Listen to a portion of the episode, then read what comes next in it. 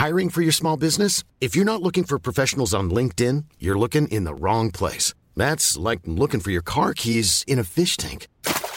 LinkedIn helps you hire professionals you can't find anywhere else, even those who aren't actively searching for a new job but might be open to the perfect role. In a given month, over 70% of LinkedIn users don't even visit other leading job sites. So start looking in the right place. With LinkedIn, you can hire professionals like a professional. Post your free job on linkedin.com slash people today.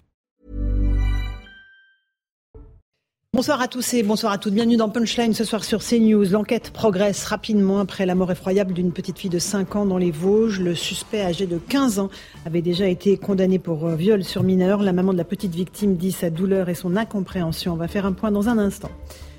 Pas de surprise concernant la feuille de route du gouvernement dévoilée par la Première ministre Elisabeth Borne. Une seule annonce concernant la loi immigration qui ne sera pas examinée faute de majorité à l'Assemblée nationale.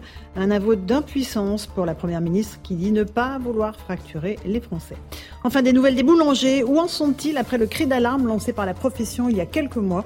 Les guichets d'aide mis en place par l'État et dont euh, certains vont s'arrêter prochainement. Comment fonctionne-t-il Damien Cerf Boulanger témoignera en direct de sa situation. Voilà pour les grandes lignes de nos débats ce soir. Tout de suite, c'est le rappel des titres de l'actualité sur CNews.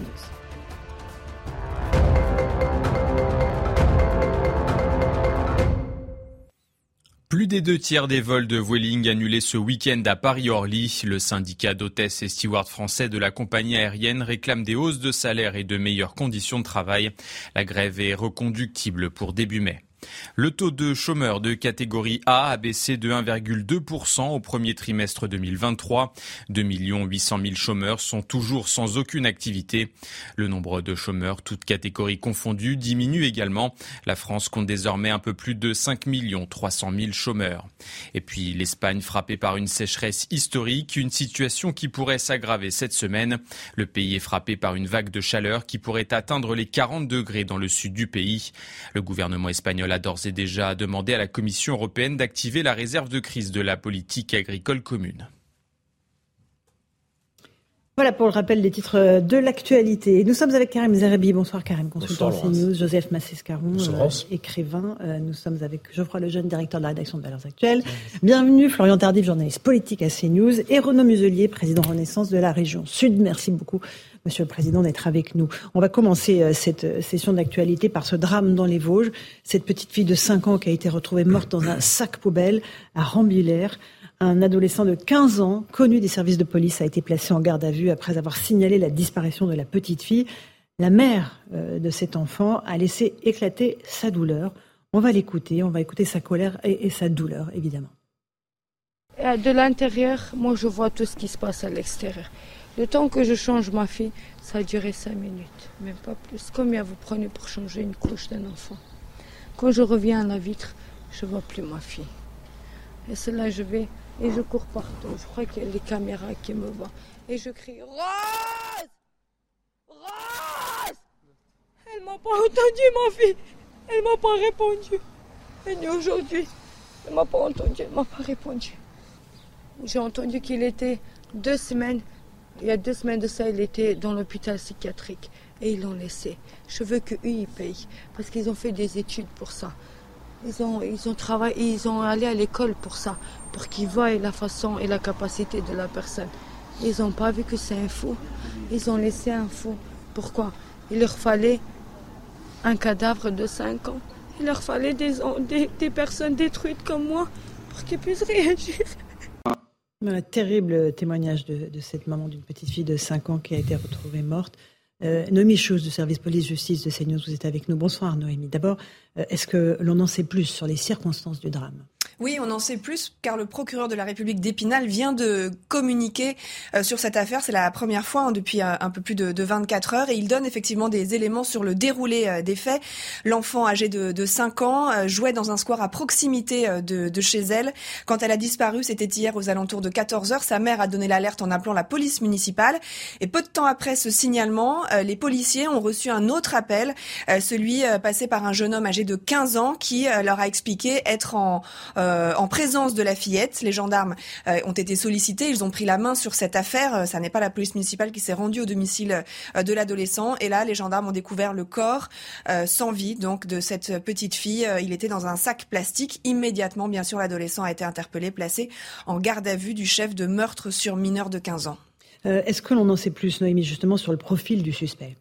Absolument, euh, car depuis 24 heures, on entendait beaucoup de choses et notamment on a entendu le témoignage de cette mère qui qui dit euh, c'était un fou, il était à l'hôpital psychiatrique il y a 15 jours. On a des éléments euh, qui, qui, qui apportent effectivement des, des, des, éclaircissements, au moins en partie. Le procureur de la République indique que le casier judiciaire du suspect euh, est vierge, ça signifie qu'il n'avait jamais été condamné, mais il était, euh, il est actuellement mis en examen euh, dans le cadre d'une autre affaire, une affaire de viol et agression sexuelle, là encore sur mineur de 15 ans. Les faits remontent à février 2022. Et pour ces faits, il avait été placé dans un centre éducatif euh, fermé en mars 2022. Un placement qui a été levé en février dernier, donc il y a quelques mois. On ne sait pas encore euh, précisément pourquoi, les circonstances dans lesquelles euh, il a quitté le centre éducatif fermé. Ce qui est sûr, c'est qu'il était revenu chez lui, à une quelques centaines de mètres donc du domicile de sa victime, mais qu'il était toujours suivi par la protection judiciaire de la jeunesse dans le cadre d'une mesure éducative judiciaire. Enfin, dernier point important hein, concernant justement, cette étape psychiatrique, euh, le maire de Rambervilliers avait évoqué euh, des troubles psychiatriques de ce jeune homme. Le procureur de la République précise bien dans son communiqué qu'une expertise avait conclu à l'absence totale de troubles mentaux concernant ce jeune homme. D'accord, merci beaucoup pour ces précisions, Noémie Schulz. Euh, évidemment, cette absence de troubles mentaux concernait la première affaire. On verra ce que donneront les expertises sur cette terrible seconde affaire. Karim Zerabi, on est saisi à la fois par la douleur de, cette maman, par, le profil euh, de, l'assassin présumé, euh, en tout cas qui est en garde à vue actuellement. Oui, on est sans voix face à cette horreur absolue, euh, le témoignage de la maman très poignant, et puis le profil qui, du suspect qui, qui, interpelle encore une fois, parce que quand même, c'était pas quelqu'un qui était des, euh, qui était inconnu des services, euh, puisqu'il était en centre d'éducation fermé. Il en est sorti récemment. Euh, il réitère un geste criminel d'une horreur absolue.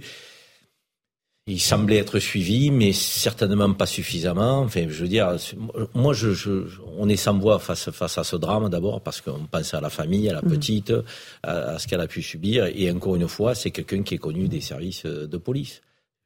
C'est pas la il n'avait pas de casier judiciaire, mais il avait été mis en examen dans une affaire de viol sur mineur. on parle de quelque chose d'extrêmement grave. Renaud Muselier, on est, on est saisi évidemment par ce drame euh, et, par le, encore une fois le fait que c'est un jeune de 15 ans qui commet ça sur une petite fille de 5 ans.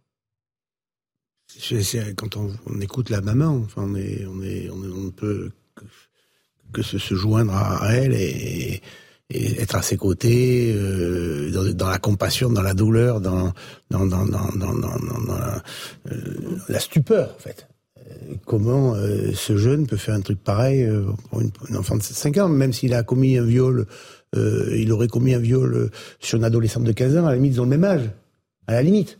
rien n'est excusable. Hein, non, mais à la limite, ils ont le même âge. Tandis que là, c'est à 5 ans, quoi. 5 ans. Euh, on le trouve dans un sac en plastique. C'est au summum de l'horreur, quoi. Au summum de l'horreur. Et bien sûr, la maman, euh, bon ben, elle, elle, fait peut-être une part de son deuil d'ailleurs dans, dans, cette expression orale qui, qui, est terrible et qui nous choque tous, quoi. C'est c'est quand même effroyable, une histoire effroyable. Absolument. Euh, on va écouter peut-être quelques réactions des habitants de cette petite euh, commune de 5000 habitants qui est évidemment en état de choc et de sidération. certains disent voilà que le suspect était connu, que il, trouvait qu'il avait une, attitude un tout petit peu dérangeante. Écoutons-les. Je sais qu'il était pas, pas très net. Il gardait les enfants, pas d'un regard comme euh, moi je vous regarde en fait. Comme si euh, j'allais te, faire quelque chose de mal. Je me suis pris une fois un peu la tête avec. Parce qu'il mettait sa musique à fond dans le couloir, mais sans plus quoi. D'habitants, de, de, voisins, Joseph Massescaron, un, un drame absolu évidemment qui s'est noué dans cette petite ville. Oui, c'est un drame absolu. Euh, je, bien sûr, les, je vais parler d'affaires qui n'ont rien à voir, qui n'ont aucun rapport. Je précise, je souligne, je sursouligne. Mais je ne peux pas ne pas être frappé que de plus en plus dans l'actualité, on voit des figures euh, de fillettes euh, faire la une parce qu'elles sont assassinées. Mhm. Et pardon, mais je, je, le dis franchement, j'ai, je, je n'avais pas vu autant de, de cas. Une telle succession pour vous de... Pour moi, des successions. Et euh, bien sûr, ça signifie quelque chose, donc je me garderai bien de, de voir la leçon. La seule chose que je peux dire, en revanche, ma réaction première, mhm. c'est que quand j'ai vu ça et que j'ai vu cette horreur, je me suis dit encore, c'est-à-dire encore une fois. Mhm. Voilà. Et là, évidemment, il s'agit de, de, de, de, je ne pense pas qu'il faille euh, accuser un tel ou un tel. C'est, c'est pas ça du tout la, la question. Le, le, vrai problème, c'est euh, ces figures absolues de l'innocence. Mhm. Euh, aujourd'hui, même ces figures absolues d'innocence ne sont pas à l'abri du bourreau. Voilà. Et ça, ça ne peut que dire quelque chose sur l'état, à mon sens, de notre société. Et là, en l'occurrence, euh, Geoffroy Lejeune, le bourreau habitait à 100 mètres, était un, un adolescent de 15 ans. Ouais, alors pour prolonger ce que vient de la réflexion que vient d'avoir Joseph, euh, ce qui ce qui ce qui frappe en fait, c'est euh, c'est la présence. Enfin, je, je, je, je pense que c'est ça que vous vouliez dire, la présence du mal. Euh, vous l'appelez le mal ou le diable, selon si vous êtes euh, croyant ou pas, mais euh, la présence du mal de plus en plus visible dans la société dans laquelle on vit. Et, et ensuite sur le terrain politique. Je suis d'accord. Et c'est terrible, mais en fait, comme commente régulièrement ces affaires-là, et en effet, il y a Lola, il y a, il y a, il y a quand même, elle n'était pas jeune, c'était pas la figure absolue de l'innocence, mais malgré tout, euh, on a quand même tous été un peu sidérés et on n'avait pas grand-chose à dire sur cette histoire, le, meurtre de la professeure euh, euh à Saint-Jean-de-Luz. Mhm. euh, et ensuite, il y a deux, il y a deux catégories d'affaires différentes euh, sur le terrain politique. J'entends, c'est celle où on se dit on pouvait rien faire. Mhm. Moi, honnêtement, en cas de Saint-Jean-de-Luz, à part interroger la psychiatrie, je trouve qu'on était un peu démunis. professeur euh, tué par un de ses élèves. Hein. Voilà. Et il y a l'autre catégorie, il y a Lola, où là, pour le coup, il y a la question de l'OQTF, où on se dit mais que font les pouvoirs publics? Et là, en l'occurrence, euh, il y a cette mise en examen. Vous avez raison de le rappeler, euh, Lance, une mise en examen pour pour un fait de viol. Alors ok, c'est pas la même histoire, mais mais est-ce que est-ce qu'on n'est pas capable d'être un tout petit peu plus euh, prudent, un tout petit peu plus dur avec ce genre de de, de personnage, même s'il n'est pas encore condamné, je je je, je enfin, qu'il soit pas. Absolument. Alors, c'est qu'il y a une 15 ans. Hein, on parle de 15 ans. Est-ce qu'on va en prison à 15 ans euh, Ce qui interroge, par contre, oui. Ce qui interroge, c'est qu'il semblerait, d'après ce qu'a dit Noémie Chose, qu'il y a une expertise qui n'est pas indiquée, qui est de troubles psychiatriques. Sur la première affaire. Sur la première affaire. Hein. Sur la première affaire, donc, euh, qui, mm. qui, date d'il y a un an. Euh, donc, pour autant, pour faire ça, euh, franchement, il faut être frappé de troubles psychiatriques. Donc, ça veut dire que les expertises normal, et la fiabilité des expertises, donc, qui interroge aussi, quoi. Je veux dire, on peut pas toujours se fier aux expertises, quoi. Force de le constater. Mais effectivement, un centre éducatif fermé, vous en avez dans, dans la région, j'imagine, sud. ce sont des structures qui sont chargées de quoi, en fait, de de remettre sur les rails des adolescents délinquants, euh, Renaud Mézelier C'est euh, des territoires où, euh, en fonction des expertises, en fonction de, du bien du mal, et je suis assez d'accord avec vous sur la ligne de partage entre la bêtise, la faute, sortir de son milieu pour essayer de lui donner notre notre destin, fait en sorte que normalement on, pilote et on tient compte et puis petit à petit on relâche et, on redonne la vie pour pour remettre sur sur un circuit le plus normal possible.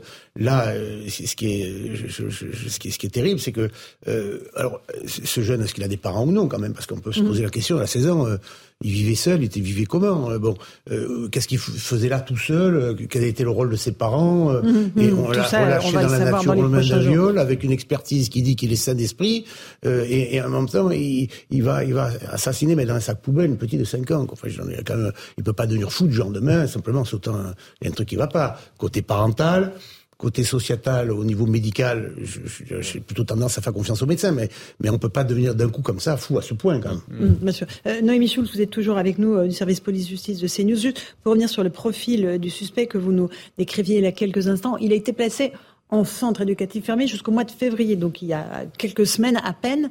Euh, et, cette mesure a été levée. Il avait un contrôle judiciaire ou pas? Oui, oui, absolument. Il était euh, retourné au domicile de ses parents, mais dans son communiqué, le procureur euh, précise bien que il était revenu au domicile familial avec un suivi par la protection judiciaire de la jeunesse dans le cadre d'une mesure éducative judiciaire présententielle. C'est ce qui a écrit dans, dans le communiqué. J'imagine que c'est l'équivalent du contrôle judiciaire pour pour un mineur, parce qu'encore une fois, on parle d'un jeune qui n'avait même pas 16 ans. Donc, vous savez, dans, dans ces cas-là, les choses sont, sont très encadrées, notamment la, durée euh, d'un placement, euh, d'une privation de liberté est, plus limitée également que, que pour un majeur.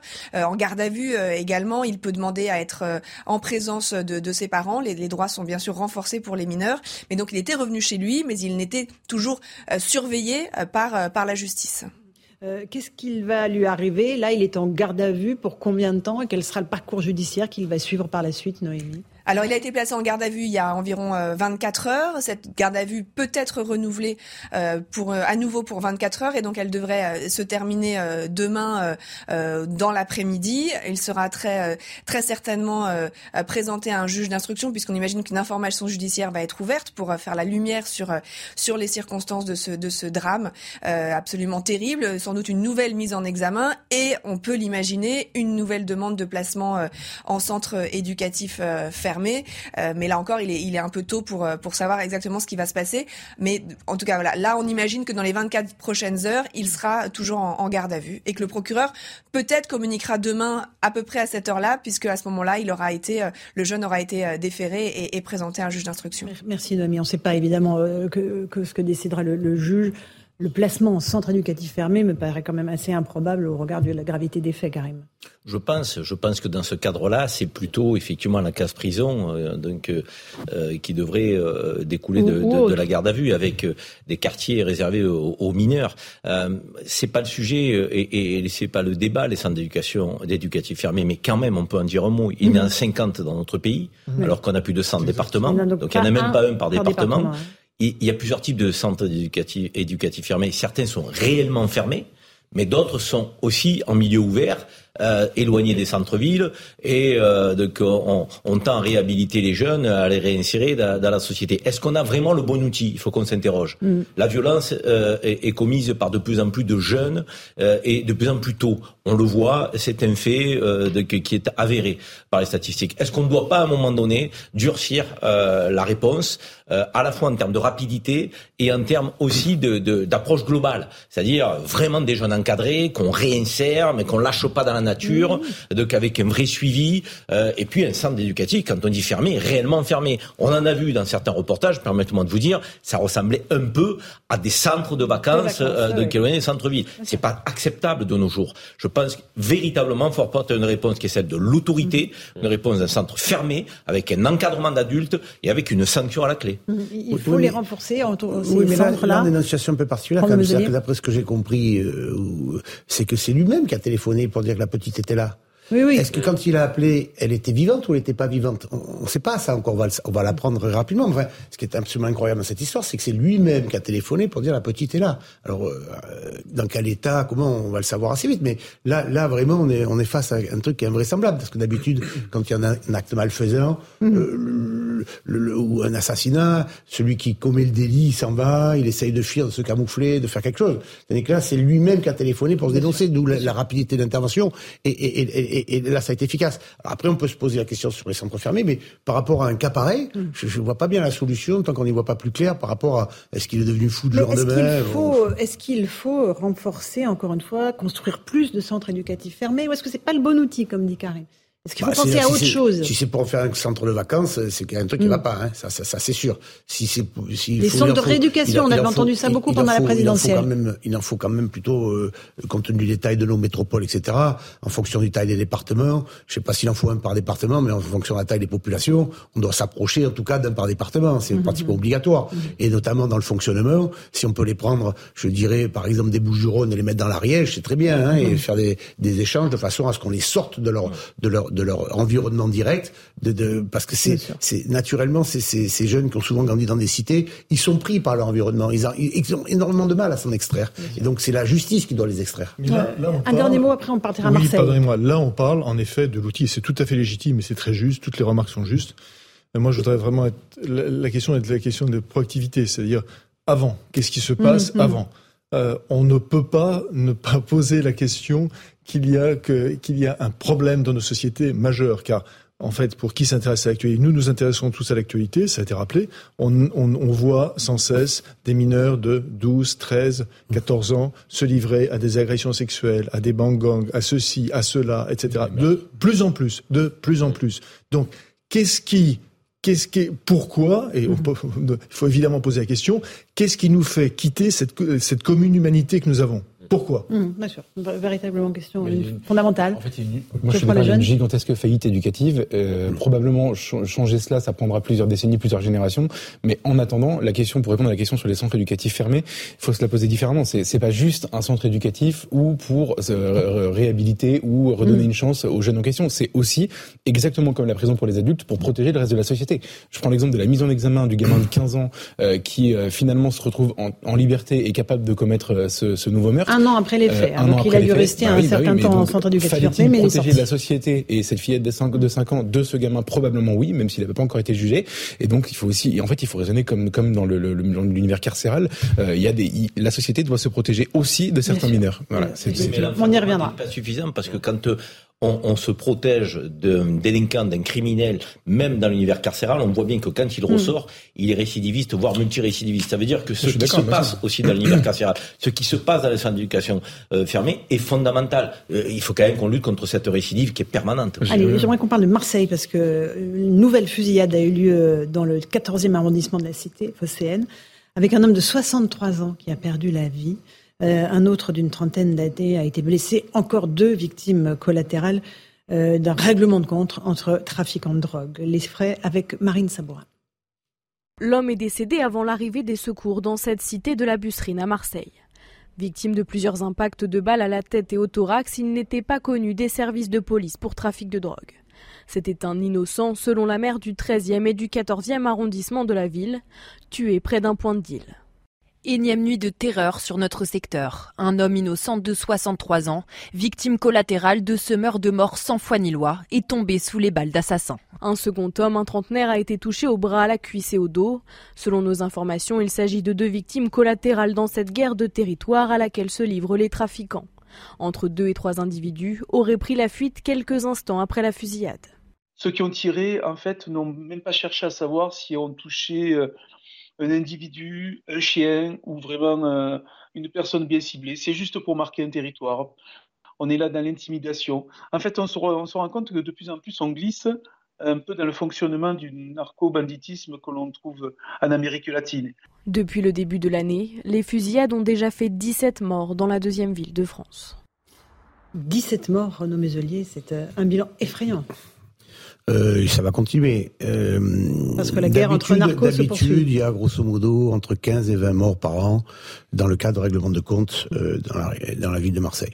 Euh, c'est la plupart du temps des luttes d'influence et de trafic entre trafiquants. Là, là, on est passé à une autre étape encore. C'est-à-dire que là, on est, euh, cet homme était connu euh, euh, du milieu associatif, mais en aucun cas du banditisme, du milieu du trafic. et c'est un homme de 63 ans qui était tranquille à boire son apéro là. Bon.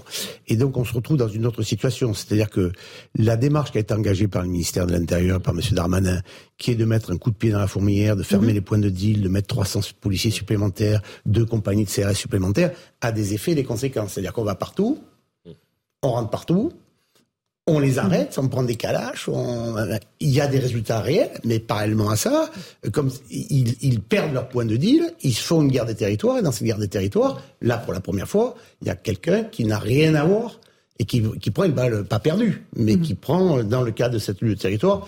Et donc, bon, moi, je suis, je suis euh, fondamentalement, vous le savez, marseillais, attaché à cette ville. Il y a un moment où on peut pas tout compter sur l'État pour régler les problèmes. Moi, j'aimerais bien que l'on fasse un grand plan Marshall pour lutter contre la drogue à Marseille. Il faut mettre les associations, les médecins, les juges, les policiers, euh, les services sociaux. Il faut quand même qu'on travaille un peu dans la matière parce que moi, j'entends jamais le maire. Euh, euh, on met en place des, des, des, des moi, j'ai proposé, on a voté 10 millions d'euros pour une région plus sûre dans la région provençale. Mettons des caméras, travaillons les bailleurs sociaux pour avoir des gardes assermentés au pied des immeubles. Enfin, on peut être un peu imaginatif au lieu de subir et de rien dire. Parce que là, on, est passé à une autre étape. C'est-à-dire que quand vous disiez euh, les jeunes euh, sont de plus en plus agressifs, euh, enfin, il y a une dizaine d'années, la moyenne des morts, c'est 25 ans. 25 mmh. ans. Aujourd'hui, c'est 19 ans. Et les deux qui ont pris les balles la semaine dernière, ils avaient 14 ans. Mmh. Bon. Donc, mais cela était dans le trafic. Mmh. Donc aujourd'hui, c'est pas pareil. ça passe à une autre on a encore évolué. Karim, vous connaissiez cette. Oui, moi je veux avoir un mot pour l'Arbi d'Equil. C'est le nom de ce monsieur de 63 ans, père de trois enfants et plusieurs fois grand-père. Euh, très connu dans le quartier de la Bûcherine, dans le 14e arrondissement, qui est un gros quartier de Marseille, euh, et très apprécié. Parce que une générosité toujours présent, engagé associativement, connu du milieu associatif. c'est un drame absolu. C'est un drame absolu parce que cette ville, elle est en train de, je dirais, de petit à petit, de, de, de, de faire de vivre une descente aux, enfers dans certains de ces quartiers, de ces arrondissements. Euh, les habitants étant pris en otage. Le terme n'est pas n'est pas usurpé, euh, croyez-moi. Euh, plusieurs fois le soir, en soirée, ben, il y a des bandes qui viennent et qui tirent mhm. de, pour impressionner, menacer. on a même vu des gens qui tiraient en direction du domicile de certains délinquants il y avait la, maman dedans, la famille dedans, qui n'a rien à voir avec le trafic, que tout ça pour impressionner. C'est totalement scandaleux ce qui est en train de se passer. Moi, je veux vous dire, la situation est très grave à Marseille. Quand j'ai des gens au téléphone qui viennent de ces quartiers et que je connais bien, ils me disent ça ressemble un peu à ce qui se passe avec les gangs mexicains chez nous mhm. aujourd'hui. et, et, quand on dit ça, on n'exagère pas, on n'est pas marseillais. Je veux dire, et il y a plusieurs Marseilles. Il y a le Marseille des quartiers sud où ça va plutôt bien, il fait bon vivre, c'est une ville fantastique, on a les calanques, on a des quartiers euh, où, les Parisiens viennent vivre, euh, et on a le centre-ville qui est une partie qui est très paupérisée, je pense au troisième où il y a des trafics, euh, quartier de Félix Piat, là aussi dramatique, et puis on a les quartiers nord, mais qui sont les quartiers aujourd'hui où la drogue elle gangrène tout? Donc moi je veux une police présente 7 jours sur 7, 365 jours sur 365. On ne peut plus faire simplement des opérations coup de poing. Ça ne marche pas. On impressionne pendant trois semaines et qu'est-ce qui se passe après derrière? Le trafic continue, les morts continuent, c'est insupportable. On va faire une petite pause. Je vous passe la parole euh, sur ce qui se passe à Marseille euh, dans un instant, juste après le rappel des titres de l'actualité. À tout de suite. 17h30, on se retrouve en direct dans Punchline sur CNews. Tout de suite, le rappel des titres de l'actualité avec Michael Dos Santos.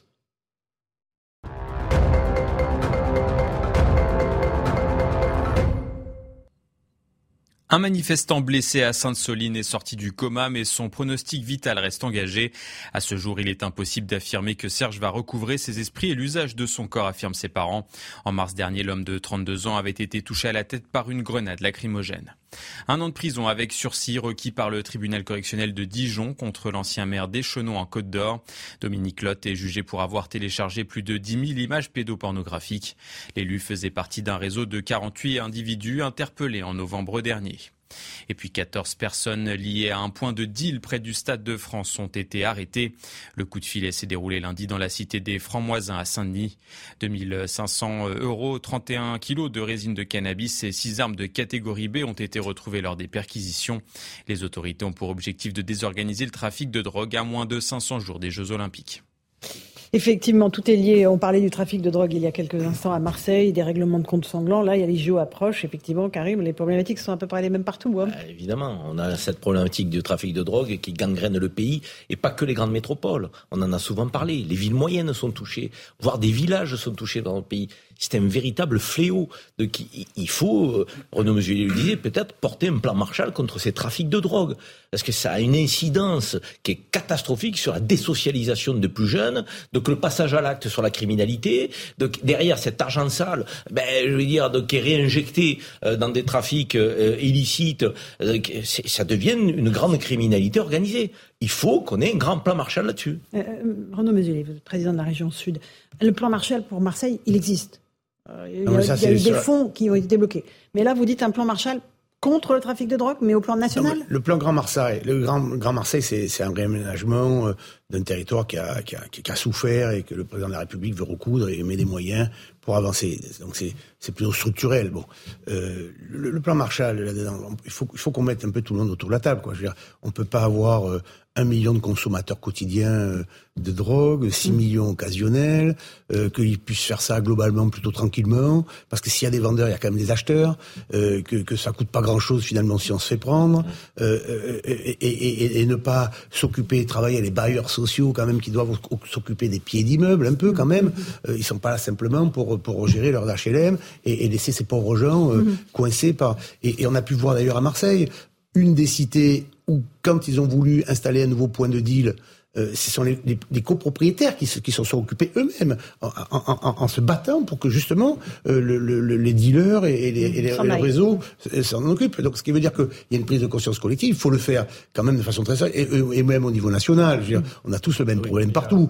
Euh, je pense que c'est un problème mm. de société globale. Notre société française en particulier est gangrénée par ce système-là. On a été tolérant pour les fumeurs et tout, etc. Maintenant, ça suffit. Voilà, ça suffit. Mm. Et donc, pour lutter contre ça, il faut être euh, extrêmement dur et la police nationale est là pour le faire, euh, pour lutter parce que c'est leur boulot, euh, faire que les bailleurs sociaux fassent leur boulot aussi, que les associations de quartier aussi, on leur donne des moyens complémentaires pour prendre des vacances, pour organiser les choses, parce qu'ils sont abandonnés dans ce quartier-là. Et donc euh, finalement, le, grand frère est un trafiquant, il entraîne tout le monde mmh. avec. Mmh. Et puis il vous menace la pauvre femme qui est femme célibataire avec trois enfants, euh, ils, s'en sortent pas. Il faut les aider là-dedans. Et ça, chaque mère doit s'en occuper aussi. Je vois, bon, euh, Christian Estrosi a son problème à Nice, il vient de, de le régler de très très très dure, lui. Hein. Il, il, a pris le dossier en main, mais il faut, il faut que le maire de Marseille le prenne en main et qu'au niveau national, chaque maire, justement, organise un plan Marshall et qu'on leur donne leur mode d'emploi pour les aider. Joseph Mathescarouine, ensuite Florian, et on avance. Un peu plus loin peut-être que Renaud Mugel lui-même ne peut, ne peut aller. C'est-à-dire que euh, Marseille, pour moi, c'est, on en parlait avant, c'est, moi je le ressens, enfin, je ne suis pas Marseillais, j'adore Marseille, pour moi c'est une ville organique. Et euh, ça, me, ça me gonfle que, évidemment, Marseille n'apparaisse aux yeux de l'actualité mmh. toujours que ça. Parce que pour moi, Marseille, c'est pas ça. C'est pas ça. D'abord, Marseille, c'est une dynamique. Marseille, ce sont des entreprises formidables. Il y a CMA, CGM, il y a Ponant. Rien que ces entreprises, ce sont des fleurons de l'industrie française. Il faut le rappeler, et parce que cela n'est jamais dit. Mais le problème de Marseille, le vrai problème de Marseille, c'est que la démission de la classe politique marseillaise, c'est en tout cas de, euh, de du, premier maire ville et du maire, etc. Ah. Moi, je suis désolé, Marseille a en, elle-même tous les anticorps nécessaires pour réagir. Alors, voilà. Euh, peut-être ah, bah, un mot là-dessus et après. Que, malheureusement, cette problématique existe bien dans sûr. la cité phocéenne et, bien sûr. et, le maire n'est pas là depuis euh, depuis bien longtemps. Ah, bien sûr, parce que j'ai dit des, malheureusement c'est effectivement ça fait longtemps que l'État démissionné. C'est des idées, ça c'est clair. Juste sur le maire de Marseille. Je pense que l'État depuis deux ans a, très bien réinvesti euh, le match. Très, sincèrement, on peut difficilement faire plus en termes de moyens là-dessus. Euh, je, suis d'accord, cette ville est fantastique, mais quand je le dis, je suis marseillais, donc forcément je suis pas crédible. Pourtant, je pense que M. Joseph a parfaitement raison parallèlement à ça, euh, euh, le représentant de la ville, il est le premier, le premier maire et le premier édile, il a fait le maire, il doit s'en occuper. de Cette affaire-là, on l'entend pas. Voilà. Donc, mmh, euh, alors je, de région, je, je donne des moyens, j'organise, je structure, je donne des moyens pour les caméras, je donne des, des, des aides pour faire le truc, mais, mais c'est lui le maire, hein. Voilà. Karim la sécurité n'est pas la priorité de la ville de Marseille. Disons les choses clairement. Je veux dire que. Mais comment ça peut ne pas être avec 17 morts depuis le début de l'année? Pardon? Comment ça ne peut pas être la priorité de la ville avec 17 morts depuis la, le début de l'année? La sécurité à ce niveau-là contre les trafics de drogue et la criminalité, c'est une question de coproduction. Tout le monde doit porter sa part. Mais la part de la ville, ça peut pas être 400 policiers municipaux pour une ville de 865 000 habitants. Mmh. Ça fait 1 pour 2000. La moyenne des villes, c'est 1 pour 1000. Donc il en manque 400 déjà. Ensuite, il faut des caméras de vidéoprotection. Partout on en met. Il faut en mettre plus qu'il y en a dans la ville de Marseille. Ça ne pas longtemps dans certains quartiers, on le sait quand même. Certes, mais je ben, on les remettrait. Mais, mais, mais, on ne peut pas baisser les bras. Je veux dire, moi j'habite dans les quartiers nord. Et il n'y a pas beaucoup d'élus qui habitent. Hein. Ils veulent tous y être élus parce que effectivement c'est intéressant, mais ils, ils y veulent pas y vivre. Quand je passe devant les quartiers, il y a des banquettes, il y a des fauteuils, il y a des salons à ciel ouvert. Ils sont là. Et qui est là? Ben, Les gens en cagoule avec des grosses lunettes qu'on appelle les guetteurs. Mais la politique de la ville, en l'occurrence, elle peut venir tous les jours déblayer les, banquettes et les fauteuils euh, illégaux sur la voie publique. C'est une politique que la ville pourrait mener. C'est concret, ça, je veux dire. Et la police fera son travail, la ville fera le sien, le bailleur fera le sien, la justice fera le sien. Si tout le monde fait le job, peut-être qu'on y arrivera. Démission générale. Euh, Florian, juste sur ce que fait Gérald Darmanin.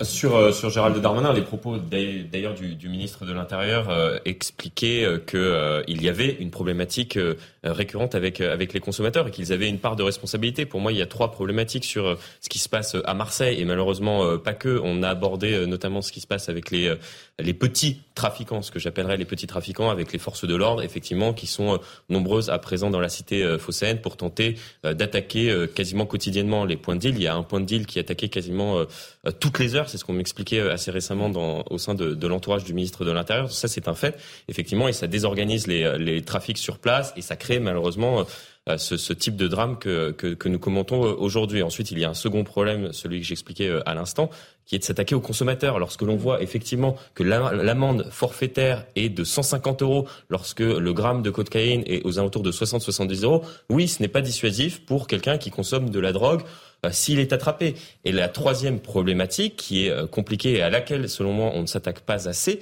euh, c'est de tenter de remonter les réseaux pour s'attaquer véritablement à ce qu'on pourrait qualifier de généraux et qui sont à la tête de, de, ces trafics-là. Il y a eu et qui ne sont hein. pas parfois sur le territoire national. Il y a eu cette volonté de Gérald Darmanin de renforcer, par exemple, à Marseille, les effectifs de la police judiciaire, mais on parle d'une brigade supplémentaire. Lorsque l'on voit l'étendue du phénomène, une brigade supplémentaire dans la cité phocéenne pour tenter de remonter euh, vers, euh, vers la, tête de ces organisations, enfin oui, c'est euh, tenter de de résoudre le, le, le, le problème à, à, à, Marseille à coup de petite cuillère. Enfin, c'est c'est mm. c'est pas c'est pas significatif. Pas les jeunes, oui.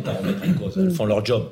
Je veux dire, mais il faut six mois, huit mois pour lever une enquête, pour faire tomber un réseau. Mm alors qu'il se remet en place 48 heures après le réseau. Mais vous vous rendez compte de il y a un fonctionnaire de police des stupes qui me disait j'ai l'impression qu'on a une petite cuillère et qu'on est dans l'océan. ça, s'arrêtera jamais. Donc il faut qu'on mette effectivement des moyens colossaux, mais il faut qu'on l'entende. Mais des moyens colossaux, je vais vous dire la bande des quartiers nord 13 14 15 16 à Marseille, c'est 250 000 habitants. Je veux dire, c'est énorme. On ne peut pas les abandonner, ces femmes et ces hommes, et ces familles quand même, à un moment donné. Il faut être à leur côté. Un dernier mot, Geoffroy Lejeune, après on avance, on va parler des boulangers. Je suis un peu mal à l'aise avec cette histoire de, de moyens, etc. Parce que, en fait, je, je veux bien que le, le, le nombre de morts qui, euh, qui, qui est très inquiétant à Marseille depuis le début de l'année soit lié au fait que euh, la police ait décidé de, de taper fort, etc. Mais, euh, mais, mais en fait, moi, quand je discute avec des policiers dans, dans les stupes, enfin, il faut rappeler, depuis le début de l'année, enfin, en fin d'année dernière, il y a le patron des stupes à Marseille, dans les PG à Marseille, pardon, qui a démissionné. Pourquoi? Parce qu'il était contre la réforme euh, de Gérald Darmanin. C'était quand même très très chaud quand Gérald Darmanin est venu euh, à Marseille. Ils lui ont tourné le dos. Enfin bon, rappelez-vous de l'ambiance délétère. Pourquoi? Parce qu'ils sont tous contre cette réforme, justement parce que pour démanteler un réseau, euh, il faut de la police judiciaire. Et la, la, réforme, moi j'ai été voir les, les, policiers dans une manifestation à Paris au 36 rue du Bastion, le, nouveau 36 quai des Orfèvres à Paris. ils sont vent debout contre cette réforme parce que justement elle remet en, question leur capacité de lutter réellement. Et à remonter les filières. Donc, à remonter les filières et à faire tomber durablement des réseaux. Donc ce que je veux juste dire, c'est moi je, je, trouve que ces gens, les policiers qui aujourd'hui vont faire tomber un point de deal dont ils savent qu'il va être déplacé ou remis en place une demi-heure plus tard, sont des héros parce que justement ils vident la, la, mer à la petite cuillère. Je, moi j'interroge la volonté politique réellement euh, du ministre de l'Intérieur. Je sais qu'il a envie de faire parler de lui en bien, d'incarner ça, etc. Mais, mais en fait il y a des causes, des racines. Euh, je, je, je, parle des échanges, euh, des flux, des, des, filières évidemment. Je parle aussi de la question de l'immigration qui est un peu liée, pardonnez-moi. Euh, je parle aussi de la question en fait de la procédure pénale qui, qui aujourd'hui remet en cause la procédure pénale? Les flics, quand vous les interrogez, ils vous parlent tout de suite de ça. Il faut se mettre dans la tête d'un policier. Quand il, quand, quand, il est, quand il a face à un délinquant, le délinquant est quasi tout puissant. Il a, ils ont maintenant l'avocat en garde à vue depuis quelques années, depuis Sarkozy. ils ont euh, Dupont-Moretti rêve de mettre l'avocat en perquisition, c'est-à-dire qu'ils peuvent plus du tout mhm. faire leur boulot et leur quotidien est devenu un enfer, donc leur travail est impossible. Et donc moi, je, je, je bien sûr que je, je, suis très admiratif des policiers qui aujourd'hui vont euh, en, en, bas des tours ou de ceux qui demain iraient virer les banquettes dans les quartiers nord. Mais pardonnez-moi, en fait, on leur demande quelque chose qui est impossible. Et la vérité, c'est que le ministre de l'Intérieur pourrait, il faudrait juste s'attaquer à un truc colossal, évidemment, qui serait en fait euh, avoir euh, affronter Éric Dupond-Moretti et avoir les ligues de vertu qui disent état de droit, etc., etc. Euh, sur le dos une bonne fois pour toutes pour leur expliquer qu'en fait maintenant, puisque c'est la guerre, on va changer la donne. Bon, c'était le... du cannabis vient du Maroc. oui, voilà, Qu'est-ce qui se passe avec nos amis La cocaïne d'Amérique du Sud. Allez, euh, on, a évoqué Marseille. J'aimerais qu'on parle d'un problème très concret euh, qui est la situation des boulangers. On accueille sur le plateau Damien Serve. Bonsoir. Bonsoir. Vous êtes artisan boulanger à hier, alors non pas dans le sud, mais dans le 80. 91, c'est ça. 91, voilà. Euh, votre boulangerie, vous l'avez ouverte il y a 4 ans et demi. Quelle est votre situation aujourd'hui, monsieur Serre? Très critique. Comme la plupart de mes confrères d'ailleurs. À cause de quoi? À cause de la flambée de l'énergie, euh, à cause de la flambée des matières premières. Mhm. Et j'en passe, c'est plus possible. Euh, aujourd'hui, votre facture d'énergie, d'électricité, elle, a, quoi? Elle a doublé, triplé, quintuplé ou est-ce ah, Moi, elle a doublé. doublé. Elle a juste doublé. Ouais. Donc vous êtes passé de quoi à quoi? De 1000 à 2000 pour la faire en gros. Ouais. Et alors ça se traduit comment pour vous, concrètement, cette facture qui double? Bah, C'est compliqué déjà parce qu'on est obligé d'augmenter nos prix, on est obligé à chaque fois de s'adapter. Et là, moi, encore une fois, euh, je ne peux pas parler que de mon cas parce que c'est pas le plus grave. Donc euh, après, on a des fois 3, fois 4, fois 5. Mhm. J'ai des exemples à l'appel. Mais vous avez toujours vos employés? Vous avez dû licencier? Euh, j'ai enlevé une personne et je suis en cours euh, pour enlever une deuxième personne là. Ah oui. Voilà. Donc, en fait, les premiers maillons qui sautent dans tout ça, c'est les salariés. D'accord. Tout simplement, c'est eux qui trinquent dans tout ça. Et vous? Vous vous payez? Vous ah non, moi, je de me paye plus. Ça fait cinq mois. Vous je ne me paye vous payez plus Non, je ne me paye plus. Et comment vous faites? Bah, j'ai de la famille, j'ai de la chance d'avoir de la famille qui sont là. Ils sont Mhm. hors milieu, donc euh, voilà, ils ont des bonnes retraites maintenant, mais euh, bon voilà, ils m'aident comme ils peuvent. Et là, pour l'instant, je survis parce que c'est ma passion et parce que j'aime ça et que j'ai pas envie de lâcher. Mais euh, il y en a beaucoup qui ont lâché déjà. Puis ça va continuer, c'est une hécatombe qui arrive là. Donc vous, vous- zéro par mois. Vous, vous touchez zéro euro par Ah, je mois. me paye plus. La dernière paye que je me suis fait, je crois que c'était 300 euros pour acheter des cadeaux à Noël. Ouais. Après, le reste, euh, bah, voilà quoi, c'est mes parents qui me donnent. Mais c'est et vous vous levez à quelle heure tous les matins On le rappelle en passant? Entre 4 et 5 heures. Entre je finis 4 et ma 5. journée à 20, 20h, 21h. À 20h, 21h. Euh, Renaud Meselet, quand on entend ces témoignages, on est affolé parce que en fait, il y a eu des, des dispositifs d'aide mis en place par le gouvernement. Malgré ça, la facture, elle double quand même. Oui. Ils ne peuvent pas payer. Je sais. Et nous, à la région, on a voté un dispositif pour les boulangers. Euh, boulangers euh, qui ne sont pas dans des groupes. Euh, boulangers qui ne sont plutôt pas en ville, d'ailleurs, ce qui pose un autre débat avec les syndicats, de façon à ce qu'on ne ferme pas les boulangeries euh, dans nos villages.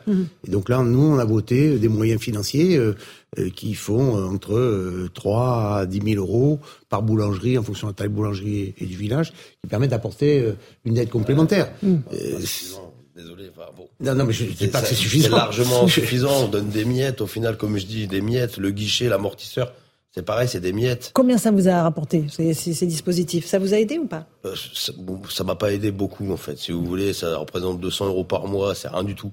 Dans une facture qui a doublé. Mais encore, je suis pas le pire. Je vous dis, moi, j'ai un- j'ai quelqu'un, enfin, j'ai un ami à moi, ils ont fait quatre fois et demi. Là, ils ferment en trois jours. D'accord? Quatre fois et demi. C'est énorme. Sur 5000 euros, 500 euros d'aide. Alors, le guichet, on en parle. Olivier Grégoire l'a dit. Oui, voilà, c'est facile. Non, c'est rien du tout. Je, je lui garantis qu'elle aille voir les comptables Mhm. et lui demande euh, les démarches à faire. Oui, oui. Alors, c'est toutes les factures 2022, c'est euh, le chiffre d'affaires, le bilan, tout ça, c'est d'une complexité. Il paraît qu'il fallait juste cocher une case, Non, non, hein, avait dit. Agnès Le bouclier tarifaire, ça c'est le, enfin, le bouclier tarifaire, l'amortisseur, qui n'est même pas bon d'ailleurs, parce qu'il y en a qui attendent encore leur facture depuis janvier. C'est ça, parce qu'ils sont Donc il faut ramener les factures Ouais. et le tout cumuler pour le guichet d'aide.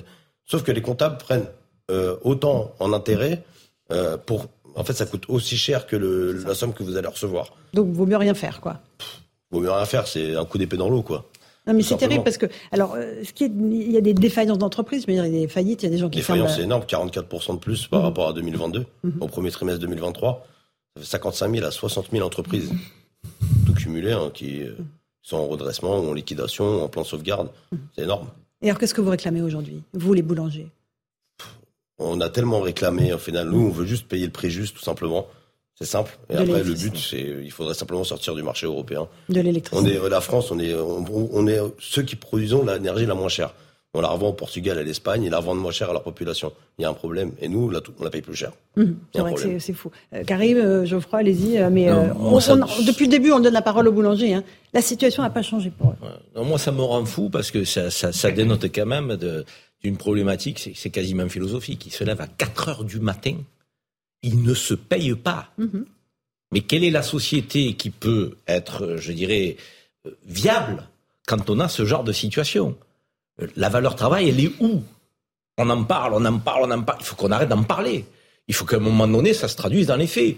Les gens qui se lèvent à 4 heures du matin ne vivent pas de leur travail. Même pas dignement, n'en vivent pas. Je, le- lève le mot dignement. D'habitude, je mets ne vivent pas dignement de leur travail. Vous n'avez pas de salaire depuis cinq mois. Donc, on a un Français qui se lève le matin, qui n'est pas un feignant, qui est passionné par son travail, qui est utile à la société, qui crée des emplois, qui crée donc des richesses, qui, qui, qui fait du lien de proximité par le, le- son activité, boulanger. Donc, et qu'est-ce qu'il fait? Il est en train de mourir à petit feu, ce garçon. Mais c'est scandaleux. Pardon C'est scandaleux. des milliers, Vous êtes est- des milliers On est des milliers Ils sont comme des ça, milliers, comment à ça fondre. En fait, on a des petites économies. On a bon, on est tous prévoyants. On a tous eu des économies. On est en train de les flamber. On est en train de les flamber. On vit plus après. Au final, on travaille comme des acharnés. On fait tourner l'économie, l'artisanat français. Euh, L'UNESCO, c'est super la baguette, mais au final, euh, on ne pourra plus la produire. C'est ça. Et c'est patrimoine euh, immatériel de Oui, l'humanité. oui, Euh, mais ce qui est incroyable, c'est que actuellement les prix des matières premières baissent. Le prix du blé baisse. Mais vous, pas pour vous. Ça se répercute pas à la baisse, en fait. C'est ça. Ça baisse. Vous achetez le ça blé a- toujours ça aussi ça- cher. Ça a tellement augmenté, ça a tellement flambé Mhm. que si même demain ça baisse de 5%, C'est ça C'est dérisoire. Ouais, c'est dérisoire. Désolé, c'est dérisoire. Geoffroy Lejeune, sur cette situation Moi, des boulangers. une- J'ai une question à vous poser. Est-ce que vous auriez eu intérêt, en fait, depuis euh, cinq mois, à fermer tout simplement boutique? Puisque Non, vous mais ne moi, je veux, pas. je veux pas fermer. Non, ça j'ai compris. Bah, j'ai bien vu que vous l'avez pas fait. Mais est-ce que vous auriez eu intérêt, quitte à ne pas, à ne pas gagner votre vie, à arrêter de travailler, en fait? Là, j'y pense là, dans les mois qui arrivent, si rien ne bouge. Comme beaucoup d'ailleurs. Mhm. On se tient par rapport à, la- à notre passion, par rapport à ce qu'on aime faire. Tout simplement. Mais au bout d'un moment, la passion peut plus tenir un homme. Une personne, une famille. Plus personne. Personne, d'ailleurs, dans, dans, dans le monde pourrait faire ça. Mhm. Tout simplement. Le guichet euh, d'aide pour le paiement des factures, il va s'arrêter. hein, c'est ce qu'a annoncé Roland Lescure. euh, on ne peut pas aller au-delà de 2023 à cause de l'Europe. Bon, Ah ça, non, mais là, ça dites- va être bidon. Là. C'est- le- le- le- la poudre qu'il donnait, il l'enlève. Donc euh, là, c'est voilà, c'est terminé. Mhm. Au bout d'un moment, là, les, les questions qui vont se poser là, Mhm. c'est si rien ne bouge par rapport à ça, on va tous arrêter. Mais on va, on va arrêter. Mais alors, on s'est fait chier pendant des années. Désolé de dire ça, on s'est fait chier pendant des années. On économise, on fait ça. On a un, un plan de route en fait dans nos têtes, dans nos projets. Et au final, on va devoir arrêter. Et puis on va partir avec quoi? Avec des dettes? Parce que qui va racheter une boulangerie Mhm. aujourd'hui? Qui va racheter? Ah oui, il y a des boulangeries qui ouvrent euh, plus que ferment euh, des C'est boulangeries. vrai. Ok. A- Non, mais c'est c'est Mhm. complètement faux. C'est quoi les boulangeries qui ouvrent? Des points chauds, on appelle ça des boulangeries? D'accord. Faut pas être boulanger pour Point chaud, c'est dans un centre commercial Ouais, ou dans un... n'importe où. euh, Ouais. je dirais pas les noms, mais euh, voilà, on prend des, des grilles de pain au chocolat congelé, on les fout au four, et puis voilà, on est une boulangerie. Mm. Pareil pour les industriels, ils sont considérés comme boulangers. Donc non, les artisans, par contre, oui, ça baisse. Ouais. Et qui mettent bien le, le point sur ça, justement. Il faut faire quelque chose, monsieur Mézelier. Bah, nous, on a travaillé avec les, les- les- les représentants euh, des boulangers euh, sur les montants financiers qu'on a validés, sur des, sur euh, pour aider euh, dans les villages, avec un truc super simple. hein. Donc nous, euh, on coche, on, ça va tout de suite. Euh, si jamais euh, l'Europe nous, nous empêche, le gouvernement de le faire, qu'il s'appuie sur les régions, nous on sait le faire, hein, et ça, on sait faire vite. Hein. Mais il faut décentraliser. Il y a même les conseillers en sortie de crise. très vite, là. Serre. Les conseillers qui sont en sortie de crise, même eux ne comprennent pas, et ils sont fous. Ils me disent c'est incroyable, c'est on n'arrive pas à en s'en sortir. Même eux n'arrivent pas. Les conseillers en sortie de crise En sortie de crise, oui. Ah, c'est- ils, ils sont- ils travaillent où, ces gens-là? Euh, elle a des, j'ai, je sais plus quoi. Là. Non, mais- C'est ça exactement, Voilà. direction départementale. Même eux, ils ne comprennent plus rien. Même eux, ils n'y comprennent rien. Ils comprennent rien. Ils disent, bah, attends, c'est tellement complexe, c'est tellement dur. Et puis, au final, même eux, ils sont, ils sont tristes pour nous, en fait. Ils disent, Mhm. écoutez, désolé. Pareil, les, nous, on a fait, on, on a créé une association euh, il y a cinq mois de ça. On est passé, on, on est passé à l'Assemblée. On a fait voter un texte de loi euh, avec euh, certains, euh, Mhm. certains députés. Voilà, c'est passé le, pour le bouclier tarifaire. Alors, ok, mais le bouclier tarifaire, il s'arrête à la fin de l'année. Hum, ça arrête, voilà. À quoi ça sert Mhm. Et après, les, les, les pauvres, je dis pas, ils sont, ils sont au top. Hein. Il y a des, des, des- conseillers régionaux, plus euh, des maires et tout, qui font, qui œuvrent pour les artisans. Moi, dans ma vie, c'est le cas. Voilà, mon maire, il est au top. Euh, après, au bout d'un moment, ils peuvent rien faire à leur échelle. La Mhm. situation, on se retrouve plus haut et elle est simple. Mhm. Sortir de ce marché européen, désolé, Mhm. c'est juste ça. Qu'on un commentaire, j'entends ouais. dire l'Europe ne nous autorise pas, excusez-moi, les Allemands aident leurs entreprises, tout le monde aide ses entreprises, son tissu économique. Il faut qu'on arrête avec ça. Je veux dire donc, euh, et il faut que tout le monde s'y mette. Encore qu'il y a une fois, d'argent dans les caisses. État, État, État, région, métropole, commune, tout le monde s'y met. Il faut sauver nos petits commerçants, quoi. Je veux dire, donc nos artisans. C'est le cœur de l'économie française. Vous représentez en réalité le cœur de Évidemment, le l'économie cœur française. battant de l'économie. Sur les 3 millions. Et le pire, c'est que l'hiver qui arrive, on n'en parle pas en- Oui, pour le l'heure, prochain. mais oui. sera rude. Hum. On estime d'ores et déjà au sein du gouvernement euh, que on euh, va vers de nouveaux délestages potentiels, puisque effectivement le parc nucléaire euh, vieillissant, euh, les euh, différentes rénovations qui ont eu lieu euh, pour pouvoir solidifier notre parc nucléaire qui, qui vieillit d'année en année. Euh, ne permettra pas euh, l'hiver prochain euh, Mhm. d'assurer euh, l'énergie nécessaire pour l'ensemble du pays. Donc c'est-à-dire qu'on va dépendre de, nou- à- de nouveau euh, l'hiver prochain euh, de nos voisins européens, l'Allemagne, euh, l'Espagne, euh, l'Italie, pour pouvoir assurer justement euh, notre consommation d'électricité. Et il va falloir de nouveau dépendre du marché européen avec des, euh, de l'électricité qui est produite notamment, pour parler de l'Allemagne, grâce au charbon. Et le charbon, ça coûte très cher à produire. Et effectivement, on va avoir de nouveau des factures qui flambent. Et la Un conséquence petit pour, mot, pour les Florian, de ce qu'a annoncé Elisabeth Borne. Elle maintient les boucliers sur les prix de l'énergie, mais pour les particuliers. Voilà. Et les, toutes petites entreprises, pas Et pour les entreprises juste au-dessus. C'est ça. C'est encore, et, et paradoxalement, le président de la République euh, hier disait qu'il fallait agir pour la France à qui l'on dit non. Hum, ben voilà. C'est-à-dire les Français, euh, et notamment les boulangers, les Français qui ne euh, touchent pas les aides euh, parce qu'ils gagnent Là, dans le cas de monsieur, malheureusement, il, il ne gagne rien puisqu'il ne se verse pas de salaire depuis cinq mois. Mais c'est la France qui dit non. Ce sont les Français qui travaillent, qui ne reçoivent pas d'aide, mais qui n'arrivent pas à vivre de leur travail. Damien Cerf, est-ce que vous manifestez?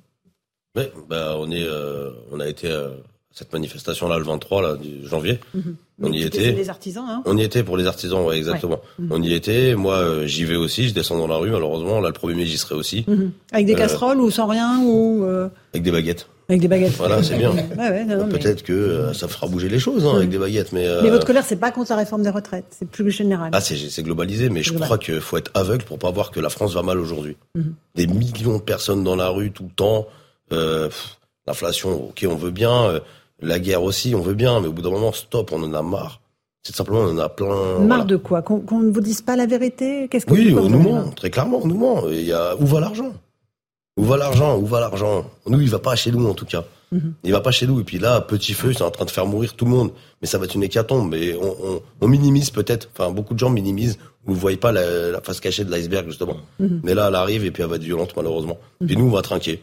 Et il y a beaucoup de colère de votre côté. Ah, j'ai énormément de colère. Mais Mhm. après, euh, on sait se maintenir quand même. On Non, mais bien sûr, bien sûr. oui. Après, on a essayé de dialoguer avec eux, avec, avec Olivier Grégoire, Bruno Le Maire. Mhm. On a été reçus, tout ça. Ouais, on vous Ils sont réactifs ou pas? On vous euh, entend, on vous le écoute. euh, Le discours euh, est rodé. Madame Grégoire, je veux dire? Oui, Ah, on vous, le étend, on vous entend, mais. Le discours est rodé. Ouais. C'est juste ça. Bon. C'est un discours. C'est une façade et au final, on nous promet plein de choses. Mhm. Et il n'y a rien. On nous parle de 40% d'aide, il n'y a rien. Le guichard pendant 4%, 4% le- l'amortisseur, voilà. Moi, aujourd'hui, je veux juste une information. C'est euh, demander combien d'entreprises sur les 2 millions de TPE-PME, Mhm. combien ont touché le guichet d'aide officiellement? Combien? Vu la complexité déjà et, et tout ça, combien et combien de pourcentage ça représente? Ah oui. Voilà. C'est infinitésimal pour vous, quoi. C'est euh, c'est moins de 1, 2%. euh, Ça fait 4% à peu près. 4%. Mais c'est euh, le prix qu'on paye le comptable, qui passe au moins 10 heures pour faire un dossier. terrible. Et les comptables, même eux, n'y arrivent pas. Et vous êtes la France qui travaille, qui se lève tôt et qui ne gagne pas un centime. Là, c'est- dur à dire, c'est dur. C'est dur même avant, si on gagnait un peu d'argent, on gagnait un peu d'argent, c'est pas des masses non plus, attention, par rapport à ce qu'on paye en charge et tout ça, Mhm. ils sont déjà colossales. Mhm. Déjà rien que ça, il faut payer nos salariés aussi. Mhm. Puis voilà, au bout d'un moment, on va pas travailler comme des chiens jour et nuit, on est des humains, on a des vies, on a des enfants. Au bout d'un moment, c'est bon, stop, faut arrêter. Merci de ce témoignage, Damien Serre, artisan boulanger. Hier, on encourage tous les habitants de la ville à, aller euh, acheter euh, leurs baguettes et leurs pain chez vous. Merci beaucoup de ce témoignage. Merci Renaud Muselier d'être venu Merci, euh, dans. Punchline. Dans un instant, on se retrouve sur CNews et sur Europe 1. On reviendra euh, sur ce drame, cette petite fille de 5 ans qui a été retrouvée morte dans les Vosges. Euh, le suspect qui est en garde à vue à 15 ans. Tout de suite. Bonsoir à tous et bonsoir à toutes. Bienvenue dans Punchline ce soir sur CNews et sur Europe 1. Le gouvernement dans l'impasse sur la loi immigration. La première ministre a annoncé le report de son examen, faute de majorité pour voter le texte. Un aveu d'impuissance pour euh, une Elisabeth Borne qui peine à redonner un cap à son action. La France s'installe dans la crise politique et sociale. On en débat ce soir. Les syndicats se préparent, eux, pour la mobilisation du 1er mai qui s'annonce historique. Participation record selon les services des renseignements territoriaux qui s'attendent également à la présence de très nombreux Black Blocs venus de toute l'Europe. On fait le point ce soir. Et puis on évoquera la mort épouvantable d'une petite fille de 5 ans dans les Vosges. Le principal suspect âgé de 15 ans avait déjà été condamné, en tout cas été, euh, avait une information judiciaire pour viol sur mineur. Les toutes dernières informations sur cette terrible affaire. Ce sera juste après le rappel des titres de l'actualité de 18h.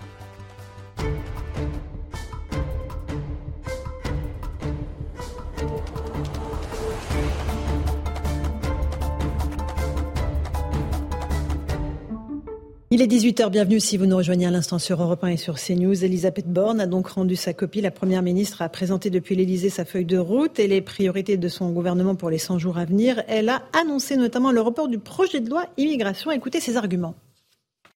Nous voulons tout à la fois rendre nos procédures plus efficaces pour éloigner ceux qui n'ont pas vocation à rester sur notre sol et améliorer l'intégration de ceux que nous accueillons. C'est sur cette base que nous avons construit le projet de loi présenté au Sénat. Mais aujourd'hui, il n'existe pas de majorité pour voter un tel texte. Voilà, donc le texte ne sera pas présenté euh, par peur de fracturer les Français, a dit la Première ministre. Réaction immédiate des Républicains qui refusent d'endosser la responsabilité de ce report. Ils annoncent dans la foulée qu'ils vont déposer leur propre texte sur l'immigration. Les vols au départ des aéroports parisiens perturbés le 1er mai. La Direction générale de l'aviation civile demande aux compagnies aériennes d'annuler 33% des vols à Orly, 25% à Roissy. Perturbations qui vont concerner également des aéroports en région, Marseille, Lyon, Bordeaux, Nantes ou encore Toulouse. Le taux de chômage recule de 1,2% au premier trimestre, un chiffre qui concerne uniquement les chômeurs de catégorie A, ceux qui n'ont aucune activité. Selon le ministère du Travail, le nombre de chômeurs, toutes catégories confondues, diminue de son côté de 0,4%. La France compte au total un peu plus de 5,3 millions de chômeurs. Enfin, l'État va consacrer un milliard et demi d'euros à une meilleure accessibilité, annonce faite à l'instant par le président de la République alors que se tient cet après-midi la sixième conférence nationale du handicap. Un événement boycotté par plusieurs associations qui critiquent l'organisation de cette conférence pour son manque de concertation et son manque apparent d'ambition. Voilà, 18h02, on est en direct dans Punchline sur CNews et sur Europe 1 avec Karim Zerebi, consultant CNews. Bonsoir, Bonsoir Karim. Nous sommes avec le commissaire Mathieu Vallet, commissaire de police. Bonsoir. Euh, nous sommes avec euh, Geoffroy Lejeune, directeur de la rédaction de Valeurs Actuelles. Merci d'être là. Henri Guénaud est avec nous. Bonsoir Henri Guénaud, ancien conseiller de Nicolas Sarkozy et Laurent Pietraszewski, ancien secrétaire d'État aux retraites. Merci à tous les deux. On, va commencer, avant de parler de politique et, de ce qui se passe dans notre pays et du gouvernement, euh, par ce drame dans les Vosges. Cette petite fille de 5 ans qui a été retrouvée morte dans un sac poubelle. C'est un adolescent de 15 ans connu des services de police qui a été placé en garde à vue. On va faire le point avec Maureen Vidal. C'est un cri de douleur qui résonne, celui d'une mère qui a appris la mort de sa fille, découverte dans un sac poubelle et dans un appartement à quelques centaines de mètres de son domicile. En larmes, elle se dit complètement détruite et demande justice. La personne qui a fait ça, qui soit bien responsable de ce qu'il a fait et qui paye bien. Parce que moi, je paie avec toute ma vie avec la vie de mes enfants, avec toute ma famille. J'ai entendu qu'il était deux semaines, il y a deux semaines de ça, il était dans l'hôpital psychiatrique et ils l'ont laissé. Je veux qu'eux, ils payent, parce qu'ils ont fait des études pour ça. Le principal suspect, un adolescent de 16 ans, a été interpellé et placé en garde à vue. Il avait lui-même appelé les policiers prétextant avoir vu la jeune fille, comme l'indique le maire de la ville, Jean-Michel Pierre un jeune homme qui s'est présenté donc euh, auprès de la gendarmerie pour euh, signaler que lui, il avait vu cette fillette dans un secteur différent de l'endroit où elle a été retrouvée. Et donc la police municipale, euh, le connaissant, donc lui a demandé, ben, écoute, si vous avez d'autres informations à nous donner, si vous la revoyez, n'hésitez pas à rappeler le service de la police municipale. Une demi-heure après, il a rappelé en donnant comme information que la fillette était avec lui. Les habitants de Rambervilliers décrivent un jeune homme au comportement troublant. Je sais qu'il était pas, pas très net. Je me suis pris une fois un peu la tête avec. Parce qu'il mettait sa musique à fond dans le couloir, mais sans plus quoi. Selon le procureur de la République Frédéric Nohan, l'adolescent était déjà mis en examen pour viol sur mineur, des faits qui remontent à l'an dernier.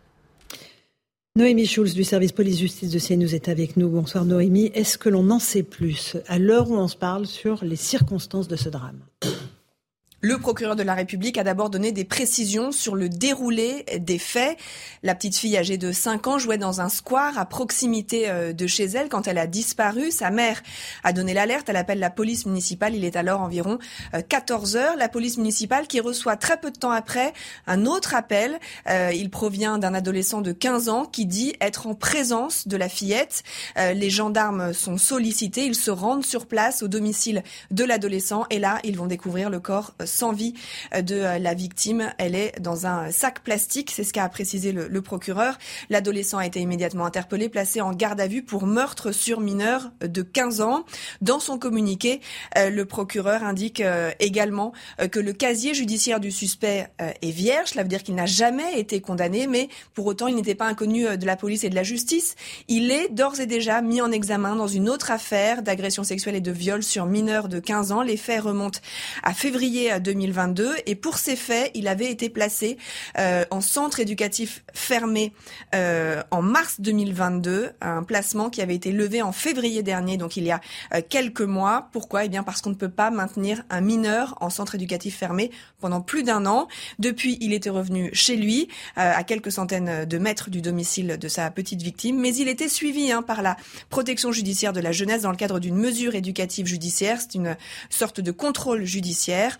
Enfin, dernier point important, puisqu'il a été beaucoup question de l'état de santé mentale du suspect, le maire de Rambervilliers avait évoqué des troubles psychiatriques du jeune homme. le procureur de la République d'Épinal indique qu'une expertise réalisée dans le cadre de l'autre affaire, cette expertise donc avait conclu à l'absence de troubles mentaux de l'adolescent.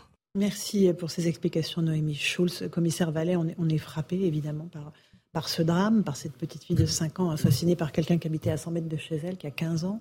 Euh, qu'est-ce qui dysfonctionne dans ces cas-là? Parce que là, visiblement, le, mineur en question a passé 11 mois en, centre éducatif fermé. Euh, quand on sort euh, ce type d'individu de, ces centres, il y a quand même un accompagnement pour éviter la récidive, on imagine bah, je sais pas si ça doit rassurer les gens. On est en train de nous expliquer que tout le monde le connaissait, tout le monde savait qu'il avait un comportement qui pouvait causer des troubles à l'ordre public et qui pouvait amener à ce genre de drame. On nous dit qu'il est suivi par la protection de, euh, judiciaire de la jeunesse. Et finalement, vu qu'il était euh, mis en examen, donc une instruction dirigée par un juge d'instruction indépendant pour un crime, puisqu'il y a viol, séquestration, agression sexuelle sur mineur, donc on parle pas d'un vol de jambon chez Prés Unique. Euh, si vous voulez, il faut que la société se donne les moyens de la protéger des personnes contre qui on a des éléments graves. Je rappelle que quand on met en examen une personne dans le droit français, c'est qu'elle a dit grave et concordant de présumer qu'elle a commis cette infraction. Donc j'estime que si notre droit aujourd'hui actuellement ne protège pas les victimes, c'est au législateur de s'emparer de cette question. Et j'irai même plus loin. Aujourd'hui, la victime, tout le monde s'en fout. À part les policiers, les gendarmes et quelques magistrats du parquet ou euh, du siège euh, qui font euh, leur boulot du mieux possible, on a aujourd'hui une culture qui est orientée vers le délinquant et absolument pas vers la victime. Vous savez, j'ai été marqué par cette mère, ça peut être la mère de tout le monde, qui s'est effondrée suite à ce drame. Mais on vous l'a déjà dit dans tous les médias, en tout cas le syndicat que je représente le dit, tant que la victime ne sera pas la priorité, tant qu'on ne donnera pas les moyens juridiques de lutter contre la récidive, contre ceux qui commettent des crimes, contre ceux qui peuvent faire des victimes, on continuera à compter les victimes. Mais commissaire Vallet, qu'est-ce qu'on aurait pu faire de plus? On a un mineur, donc il devait avoir 14 ans au moment où il a commis un viol sur un mineur de 15 ans qui est placé pendant 11 mois en centre éducatif fermé. Est-ce qu'il y a un moment où ça dysfonctionne Parce qu'il a été libéré là en février? C'est ça la question qu'on se pose. Euh, la situation telle qu'elle est présentée aux informations qu'on a au moment où je vous parle, il aurait pu faire l'objet d'une détention provisoire pour les mineurs de 13 à 16 ans. Lorsqu'ils sont mis en examen pour un crime, c'est possible pour une durée de 6 mois. C'est renouvelable dans des conditions très compliquées. Je vulgarise le propos. Ensuite, la durée qui est mise en place pour le préserver euh, de la société et préserver aussi la société, en réalité, aurait dû permettre au juge d'instruction et à la justice d'instruire cette affaire. Et vous savez que vous avez 44% des Français qui croient en la justice. Pourquoi ils ne croient pas la majorité en la justice? Parce qu'elle est trop lente, parce qu'elle est trop complexe, parce qu'elle est déshumanisante, parce que lorsque vous allez dans une audience, lorsque vous allez dans un juge d'instruction, dans un mmh. cabinet, vous n'êtes pas considéré à la juste valeur de votre qualité de victime, vous êtes tout du moins considéré comme partie civile pour avoir accès au dossier et pouvoir avoir la seule prétention d'exiger bah, des contre-expertises ou des actes judiciaires qui pourraient manquer à la procédure. Donc aujourd'hui, on a encore le symbole d'une justice impuissante qui peine à protéger nos concitoyens. Et encore une fois, c'est pas moi qui le dis, c'est les sondages successifs qui, malheureusement, et j'aimerais que ça soit le contraire, montrent que les Françaises et les Français n'ont pas confiance en leur justice. Karim Zeriabi, on a donc un suspect âgé de 15 ans, en garde à vue qui est pour meurtre, qui avait déjà commis un viol sur mineur. Euh, il était mis en examen pour cela. Il y a de la colère et de l'incompréhension, évidemment. De la colère, à l'évidence, c'est une horreur absolue. Hein, ce que vit la famille. Donc, on voit la maman qui est, qui est totalement désemparée, on serait à moins. Euh, la société semble avoir réagi puisqu'il a fait quand même 11 mois de centre d'éducation fermé, qu'il était censé être suivi, par la PJJ, la protection judiciaire à la sortie. Là où il y a peut-être, euh, je veux dire, une erreur qui est, dramatique, c'est sur le discernement et sur l'expertise euh, psychiatrique, puisqu'il semblerait qu'il y en ait une qui, ait eu lieu et, elle n'a rien donné. Euh, alors que si c'est lui qui est l'auteur de cet acte qui est totalement une horreur. Il y a un trouble psychiatrique à l'évidence, pas une enfant de 5 ans dans un sac en plastique. Euh, donc si on, on, a, on est censé, si on a encore toute sa tête. Mais sinon, je veux dire, est-ce qu'on peut prévenir? Est-ce que le risque zéro existe? Je pense qu'on ne peut pas prévenir de tout. Euh, il me semble que dans d'autres cas, on avait fait des erreurs. Là, je ne sais pas où, où elles se situeraient. Geoffroy Lejeune. Bah, je vais répondre à votre question. Euh, qu'est-ce qui, a dysfonctionné? En réalité, évidemment, le risque zéro n'existe pas. Ça, on va pas essayer de, de faire croire l'inverse. Mais, mais là, si vous regardez en fait l'enchaînement des, des faits, il y a rien qui a dysfonctionné. C'est-à-dire qu'il a été euh, mis en examen, il a été en centre fermé. Des experts ont décidé qu'il pouvait être mis euh, remis en liberté. Il est remis en liberté et à la fin, il y a une petite fille qui est morte. Donc ça veut dire que si rien n'a dysfonctionné et que mmh. tout s'est bien passé, qu'il était suivi, etc., et qu'il n'y a aucun manquement à aucun moment de la chaîne, et j'accablerai même pas les experts parce qu'on leur demande pas non plus de prévoir le risque zéro. C'est pas leur métier. Donc, puisque rien n'a dysfonctionné, mais qu'à la fin une petite fille est morte de 5 ans euh, parce qu'elle habitait à 100 mètres de chez lui et qu'elle avait rien demandé, euh, ça veut dire qu'il faut changer le système. Si le système ne dysfonctionne pas et qu'il y a un mort, faut changer le système. Faut réfléchir à changer le système. Et moi, pardon, mais sur l'enfermement des, mineurs, de, de vu l'état de la délinquance, etc., je pense qu'il faut, faut raisonner en se disant que euh, la société doit se protéger et donc et donc je sais que c'est déjà possible, tu l'as rappelé, mais mais mais la société doit raisonner en se protégeant et c'est le, la, la, le, comment le sacro-saint statut du mineur qui considère qu'il faudrait absolument penser à sa réinsertion, etc. C'est, je veux dire, je pense pas qu'on puisse raisonner comme ça aujourd'hui. En fait, la problématique est trop importante. Voilà pour ce qu'on pouvait dire de ce drame, cette petite fille de 5 ans qui a été trouvée morte dans les Vosges. On va faire une petite pause sur CNews et sur Europe 1. On se retrouve. On va parler de la contestation contre la réforme des retraites qui se poursuit. Un 1er mai sous très haute tension s'annonce dans notre pays avec euh, des renseignements territoriaux qui sont assez inquiets sur la présence d'éléments radicaux en très grand nombre. A tout de suite dans Punchline sur CNews et Europe 1.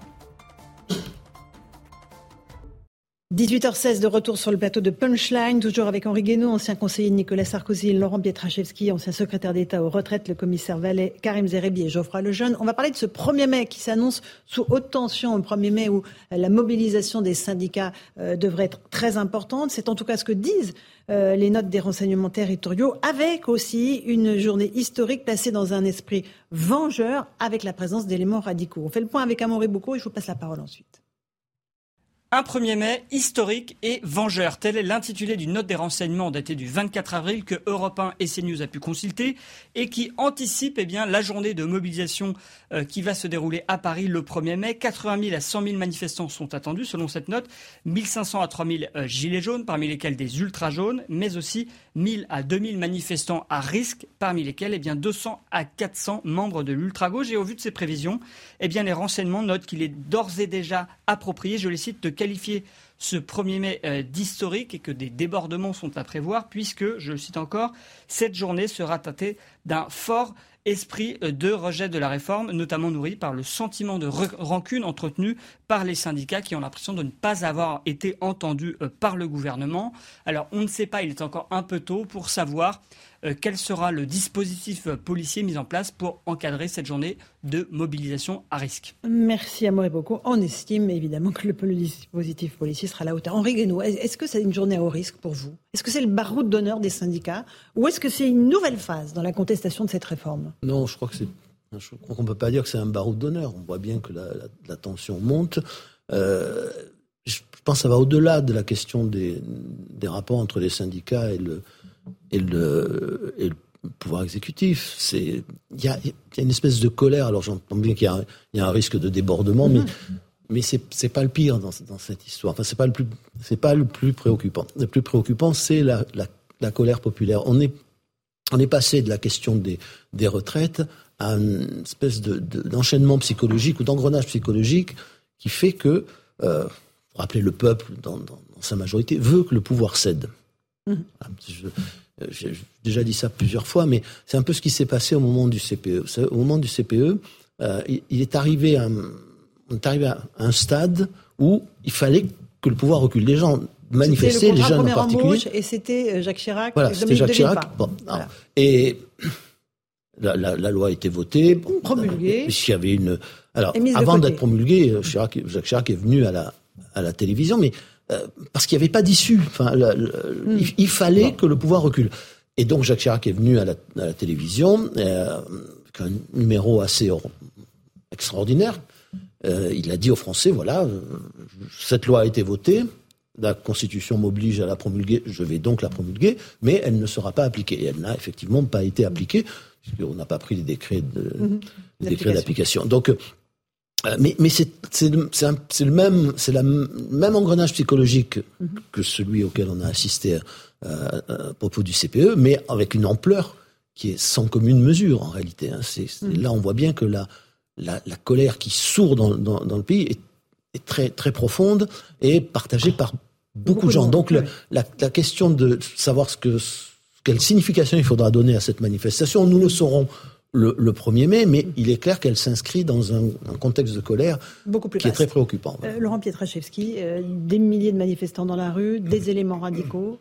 euh, et un gouvernement qui ne reculera pas. Les décrets d'application sont sortis. Hein. Euh, Olivier Dussopt, ministre du Travail, du Travail me l'a confirmé. Oui, un, mot par rapport aux, propos d'Henri de, Guénaud. Juste d'abord, il le sait mieux que moi, mais euh, d'abord, c'était pas le même type de manifestation et, pas non plus le même type de manifestant. Hein. On se souvient très bien que pour le CPE, la jeunesse était mobilisée et que pour un pouvoir politique, quel qu'il soit, se retrouver face à sa jeunesse n'est pas la même chose que face à une représentation globale de la population. Et, donc, euh, euh, c'est un point qui, d'ailleurs, on sait très bien que l'ensemble, voilà, quand on observe l'histoire du XXe siècle, on sait l'ensemble des, grands mouvements de, de tension qu'il peut y avoir dans les pays se font sur la base de mouvements de jeunesse. Donc, c'était sans aucun doute, je crois, le décodage politique de l'époque. C'est pas tout à fait le même décodage politique aujourd'hui. J'entends quand même ce que ce que vous dites, Laurence Ferrari, sur sur le fond.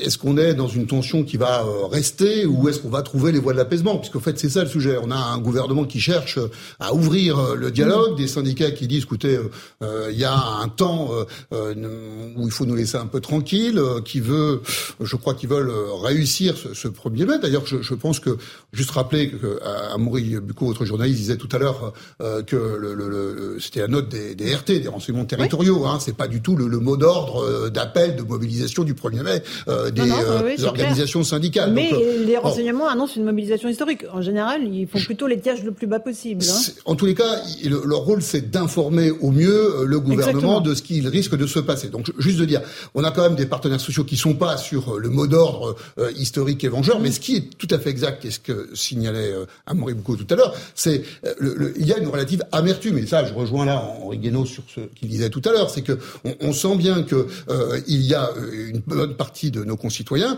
qui, qui veulent toujours que le gouvernement recule dans une sorte de culture du rapport de force. Parce que, effectivement, dans notre pays, là où on a une difficulté historique ensemble, c'est qu'on a du mal à faire des compromis. Euh, et d'ailleurs, parce que quand on entend compromis, on entend compromission. Alors, on ne comprend pas que c'est un accord, que c'est euh, un effort qu'il faut faire pour trouver les voies du vivre ensemble. Et donc, l'enjeu du gouvernement, c'est aujourd'hui de passer à autre chose parce qu'il n'avait pas ah de compromis, Et, et, pour les partenaires sociaux aussi, parce que sur le fond, eux non plus ne voulaient pas de compromis. On avait d'un côté euh, le président de la République qui disait, moi, j'ai été élu sur une réforme, les partenaires mmh. sociaux qui disaient, les OS, en tous les cas, nous, on n'en veut pas, point barre. Oui, mais les Français, ils se disent, encore une fois, qu'ils ont fait des efforts. Euh, et que les promesses du gouvernement, ils ne le croient plus. Et que cette réforme-là, ils n'en veulent pas. Et ça, c'est très clair. Euh, je crois, le jeune, comment est-ce que vous avez analysé la situation de ce 1er mai? Mais en fait, moi, je l'ai analysé euh, comme euh, comme Henri Guénaud et j'ai une question à lui poser, si vous me permettez de répondre par une question. Mais c'est c'est j'ai le même fanatisme que vous pour le général de Gaulle et pour euh, les institutions de la Ve République. Et honnêtement, quel est selon vous le moyen, selon dans, dans le système dans lequel on vit, de sortir d'une crise? On a évoqué les questions, vous savez, de démission, référendum, dissolution, dissolution, etc., etc. Et selon vous, la lecture des institutions, quelle ça doit être laquelle?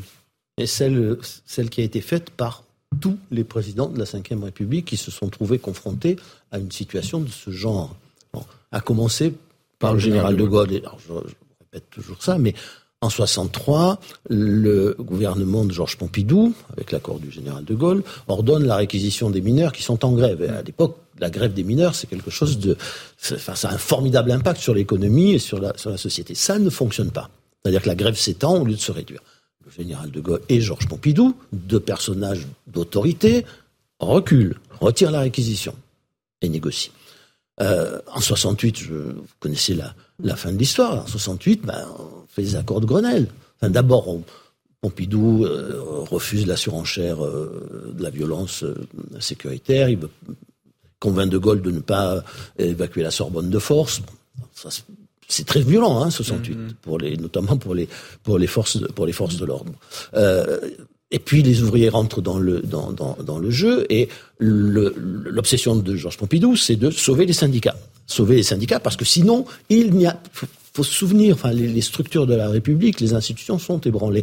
Euh, si les syndicats s'affaiblissent, ils perdent leur légitimité vis-à-vis de leur base, euh, il n'y a plus d'interlocuteurs. Et donc, à deux reprises, euh, les accords sont, sont, négociés. Le premier accord est négocié, Georges Chegui va à, à, à Boulogne-Billancourt rendre compte aux ouvriers, il se fait huer, huer, insulter. Et Georges Pompidou réouvre les négociations, il force tout le monde à être autour de la table, et on fait les accords de Grenelle qu'on Hmm.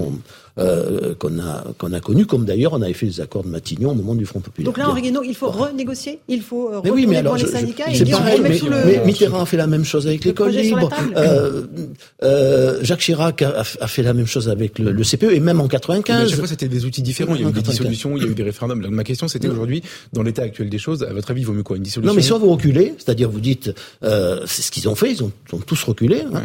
Euh, la- les, les bonnets rouges, rappelez-vous, la loi sur les, Ouais, le- elle avait été votée à l'unanimité au Parlement. L'unanimité. Bon, à un moment donné, vous choisissez entre euh, l'extension d'une forme de réforme de, de révolte fiscale euh, qui, a, qui a à peu près autant de, de qui recèle autant de dangers qu'une euh, qu'une guerre scolaire. Bon, voilà, ils ont reculé, mais c'était la c'était la sagesse. Je euh, vous pouvez pas. Enfin, vous pouvez vous battre contre les voyous, vous pouvez vous battre contre les extrémistes, euh, mais vous pouvez pas vous battre contre les ouvriers, les employés, euh, les. Il y a des cadres qui, qui enfin, des, des- vous pouvez pas, vous, enfin, vous pouvez pas utiliser euh, la, la, la, violence. Et puis, si vous, si ça dure trop longtemps, vous usez l'autorité de l'État, vous usez la police. Voilà. Et donc, à un moment donné, vous perdez sur, sur tous les tableaux. Alors, l'autre solution, si vous voulez pas reculer purement et simplement, elle est dans le référendum. C'est-à-dire, euh, je pense que la solution là de la dissolution, comme qui a eu lieu en 68 hein, après les accords, euh, elle, elle est, elle est pas très jouable parce qu'on on voit bien que le risque, euh, grand risque, est que l'Assemblée qui, revient, qui reviendra soit encore plus ingouvernable que celle-ci. Donc, il reste au président de la République ce qui est son rôle majeur. Son rôle, c'est de garantir l'unité du pays. Eh bien, il peut très bien, euh, et il ne sera pas affaibli par, par, par, par cette attitude. Aucun de ses prédécesseurs n'a été affaibli ni par le recul, ni par l'appel au peuple. Oui, mais Et en disant, voilà, je- et la réponse non, vous savez très bien que mais il le sait, justement. Mais raison de plus, raison de plus. Je veux dire, ça veut dire, voilà, je, je, cette réforme, je l'ai portée, je pense qu'elle est nécessaire au pays, mais je vois bien qu'elle divise. Après tout, qu'est-ce qu'est-ce que que- qu'a dit Edouard Philippe euh, avec l'accord de- de- d'Emmanuel Macron à la fin des, Gilets jaunes, après avoir trop tardé, il a dit, mais une, taxe ne, justifie pas qu'on divise, qu'on divise le pays. Et il a retiré la taxe. Trop tard, mais il l'a. Bon, mais là c'est pareil. Le président disant je suis garant de l'unité du, du pays et donc je vais soumettre à référendum. C'est il, il vous appartient de trancher. Hein, le- voilà. Et je, donc je donne la, je vous donne la parole. Je donne la parole au peuple. Il sait très bien que euh, il- il va perdre. Tout le monde le sait. Mais parfois on se grandit en acceptant cette forme d'humilité, euh, mais d'humilité face à sa fonction. Et, Oui, euh, Laurent Pietraszewski, le référendum.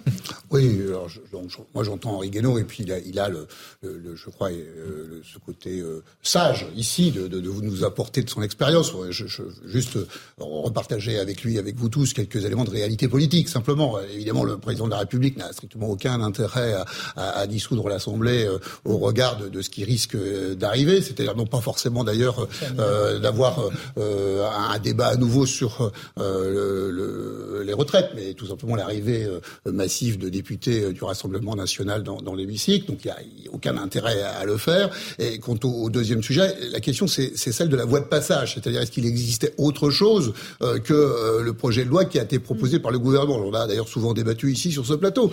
Euh, en fait, la, la Bah question quand on a euh, quand on a euh, Et vous avez deux, défendu notre réforme. deux- voilà, deux hein. positions qui sont étaient antagonistes, qui le sont toujours entre bah, euh, l'argent il y a qu'à le prendre ailleurs, euh, euh, pardon pour la caricature version Chez organisation syndicale, et il y a qu'à travailler plus, pardon pour la caricature euh, version euh, gouvernementale. Euh, il y avait sans doute euh, d'autres projets. Moi j'en ai porté d'autres. Hein, Mhm. euh, voilà, La réforme universelle il, il fallait transformer, il faut transformer en profondeur notre système de retraite parce que ce qu'on a fait pendant trois, presque six mois maintenant, c'est qu'en fait on, on a passé en revue toutes les inégalités qui existent dans le système actuel. Et en fait, au final, tous ceux qui se plaignent de ces inégalités voudraient surtout qu'on ne touche à rien, qu'on laisse le système tel quel et qu'on continue à partir à 62 ans. Donc ça manque, moi je le crois, euh, d'ambition euh, sociale. Si on a de l'ambition sociale, on repose des choses à plat, on en rediscute. Euh, je crois que euh, la question, elle vaut pour les uns comme pour les autres en la matière quand même. Bon, donc pour le gouvernement et pour les partenaires sociaux. Henri Guénaud, un dernier si mot si, si, si on suit ce raisonnement, ça veut dire qu'il y, a- il y a tout intérêt à retirer au moins la mesure d'âge Mhm. et à dire on va rediscuter beaucoup plus largement. D'ailleurs, je pense que la question des retraites ne peut pas être posée indépendamment de tout le reste, mm. indépendamment, par exemple, de la, des mutations du travail, parce que en fonction des mutations du travail, euh, vous, la, la, la, base, enfin l'assiette du financement, elle se modifie. Donc, il faut peut-être y réfléchir. De même que si vous laissez les salaires en retard sur l'inflation, vous allez créer un écart de plus en plus important entre d'un côté les retraites qui sont indexées, même si elles sont sous-indexées, et puis les revenus qui sont pas indexés. Donc voilà, il y a toutes les bonnes raisons euh, de, de, de retirer au moins la, la, la mesure d'âge et de, de, de, réfléchir à nouveau de façon posée. Il n'y a aucune urgence à faire cette, cette, réforme, ni dans le rapport du corps, ni dans aucun, aucune statistique. on poursuit, juste, je suis content de voir qu'il y ait autant d'enthousiasme. Merci. De, Mais pour, pour votre réforme. Autant d'enthousiasme pour ce, ce, projet de réforme universelle. Voilà. Euh, celle que vous avez portée en 2019. euh, on reprend des débats passionnants dans un instant. Je, le temps du rappel des titres de l'actualité avec Michael Dos Santos.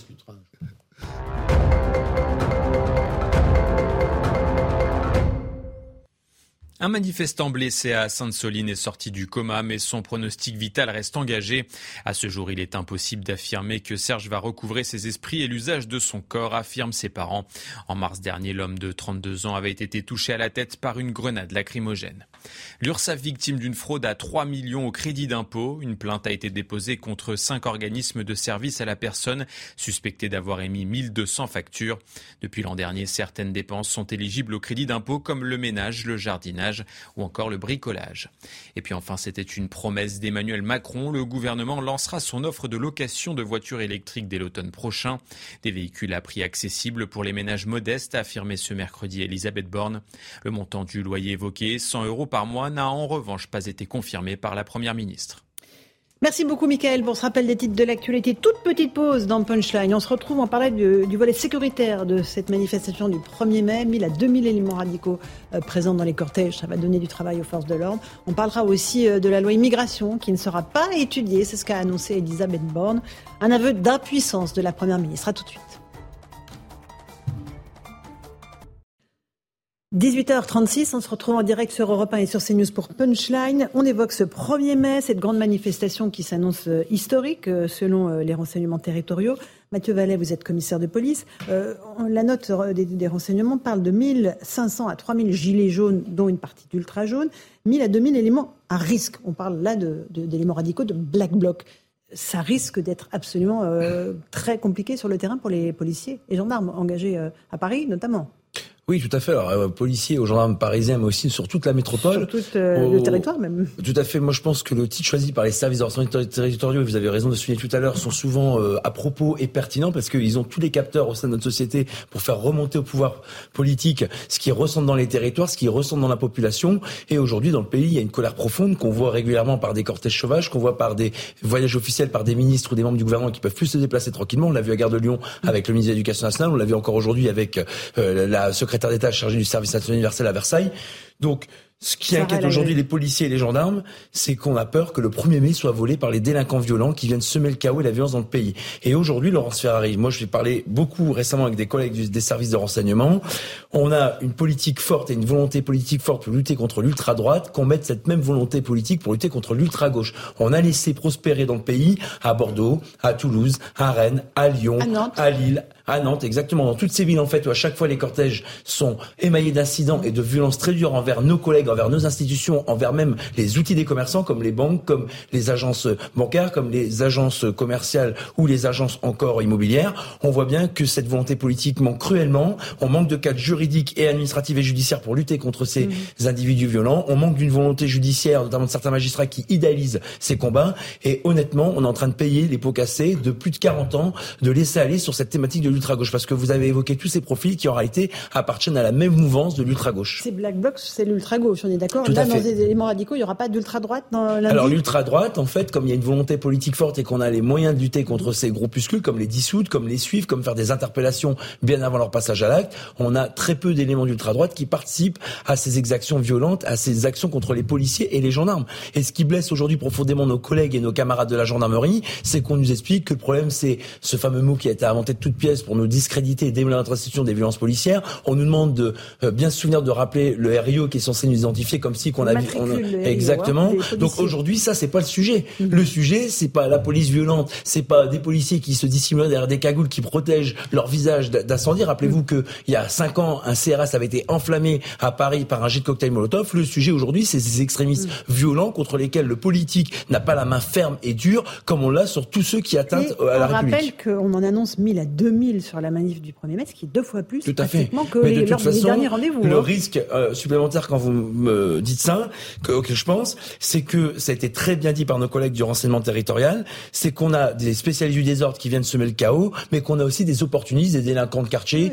des personnes qui en ont ras-le-bol et qui pensent qu'il n'y a que par la violence qu'on peut obtenir des résultats du gouvernement. Et je rejoins Henri Guénaud sur son analyse tout à l'heure. La police et la gendarmerie, l'action publique répressive ne sera pas là pour régler le problème des retraites. On est en train de prendre en otage nos camarades de la gendarmerie et nos collègues policiers sur le terrain parce qu'il y a une non-réponse politique ressentie par des syndicalistes qui sont élus, qui représentent leur père et dont je rappelle que la mobilisation en intersyndicale est historique dans notre pays depuis ce fameux mouvement des Gilets jaunes et même depuis une dizaine d'années où on avait un étiolement de la représentativité syndicale. Ce qui est inquiétant, Karim Zerebi, c'est euh, les renseignements territoriaux parlent d'un esprit vengeur. Pour que le mettre dans leur note noir sur blanc, c'est qu'il y a beaucoup de colère qui va s'exprimer lundi 1er mai. Oui, beaucoup de colère, mais là, quand on parle des Black Blocs, on n'est pas dans la colère. On est dans la volonté euh, de tuer euh, donc euh, du fonctionnaire de police, de venir semer, le, chaos dans une manifestation. Les mots d'ordre n'ont que peu d'importance pour les Black Blocs en réalité. Et, les Black Blocs, ils, bénéficient du renfort de Black Blocs européens, les Black Blocs français aussi, on le sait. Et donc, ce qui va grossir leur- leur- leurs effectifs. Non, ce qui est, inquiétant dans ce qui peut se passer le 1er mai, c'est que c'est vrai que je, crois que nous aurons une manifestation parce que c'est peut-être la dernière avant l'été de cette ampleur-là. Euh, Il y a la réforme des retraites. Mais ça dépasse largement la réforme de retraite. Et on le sait tous, nous avions un boulanger euh, de, que tout à l'heure avec nous. On voit bien qu'il y a énormément de Français qui n'en peuvent plus, qui sont en souffrance, en désespérance totale. Cette colère par l'intersyndicale, elle a été maîtrisée jusqu'à présent. Le risque, c'est qu'elle ne le soit plus. Et que cette Et colère se déborde. transforme, Mm. je dirais, en, en- en volonté de, de- de combat. euh, et et c'est les forces de l'ordre qui seront en face. Henri Guénaud, sur euh, ce qui peut Je se pense passer. qu'il y a une sous-estimation euh, par le pouvoir politique, par le gouvernement, euh, et par une partie de la classe politique de l'état de la société. Voilà. Il, y a des, il y a des moments où on peut se permettre certaines choses et puis d'autres où on ne peut pas. Donc la société, elle est aujourd'hui, est au bord de la rupture. C'est pas la seule. Hein. Dans- en Occident, la plupart des sociétés sont confrontées à une crise démocratique, sociale, qui est très dangereuse. Bon, ça c'est la première chose. La deuxième, c'est que euh, il faut, faut pas oublier une chose, c'est que la violence est épidémique. C'est-à-dire que le risque, le plus grand risque, c'est pas seulement les, enfin les black blocs, cherchent, ils cherchent ça ou l'ultra gauche. Ce qu'ils cherchent, c'est l'incident. Ce qu'ils cherchent, c'est à pousser, la- à forcer les, les forces de l'ordre, à charger une foule. Où on- si- s'ils pouvaient piétiner des enfants et des, des femmes, alors ils auraient atteint leur but. Ils auraient atteint leur but. Ils auraient déclenché une, une violence pour le coup vengeresse et, et elle se répandrait d'une façon. C'est une chose d'avoir 3000 black blocs, c'est une chose d'avoir une foule de plusieurs dizaines de milliers de personnes qui qui qui, part en vrille, hein, qui qui décident de, de, de tout casser ou d'aller demander des comptes au, au, pouvoir politique. Les- les- ça- la, la, violence, ça fait, ça fait, ça, ça, fait exploser toutes les limites. Faut, faut, il faut être clair. Donc, euh, il faut pas entretenir ce climat euh, qui, donne une occasion aux, extrêmes euh, de, provoquer la, violence et à la violence de se répandre. Et puis, il y a quand même quelque chose que je, trouve très problématique dans, nos sociétés et la nôtre en particulier, c'est que si ne, le pouvoir ne réagit jamais quand les manifestations se passent bien, il dit bah c'est pas grave. Hein. Au fond, bah, manifestez, allez-y, un million, deux millions, trois millions, c'est pas très grave. De toute façon, il il casse rien. Il y a un moment où les gens se disent, on n'obtient rien quand on, quand, quand, quand on casse pas. Donc on va casser. Et donc il y a le risque qu'une partie d'entre eux se mettent, se mettent à casser. Enfin, c'est, c'est, il faut pas jouer avec ça. Il faut arrêter de jouer avec le feu. Voilà. Non, votre message est bien passé. Laurent Pietraszewski. Oui, un mot pour dire, que, heureusement d'ailleurs, que le pire n'est jamais sûr quand même. hein. D'abord, rappeler Non, que le, il- le 1er mai. Mais il est probable. Oui, mais ça, c'est ça toute l'intelligence, effectivement, de la stratégie politique aussi. euh, et, non, mais pourquoi, pourquoi il faut revenir là-dessus? D'abord, le 1er mai, c'est un, une journée euh, que les organisations syndicales ont l'habitude de maîtriser. Hein, c'est pas, c'est pas un happening euh, qui est organisé euh, comme ça exceptionnellement. L'ensemble des organisations syndicales ont l'habitude de maîtriser. Mais les cortèges syndicaux se passent très bien. hein. c'est, mais justement, euh, c'est pas le problème, c'est ce qu'il y a devant.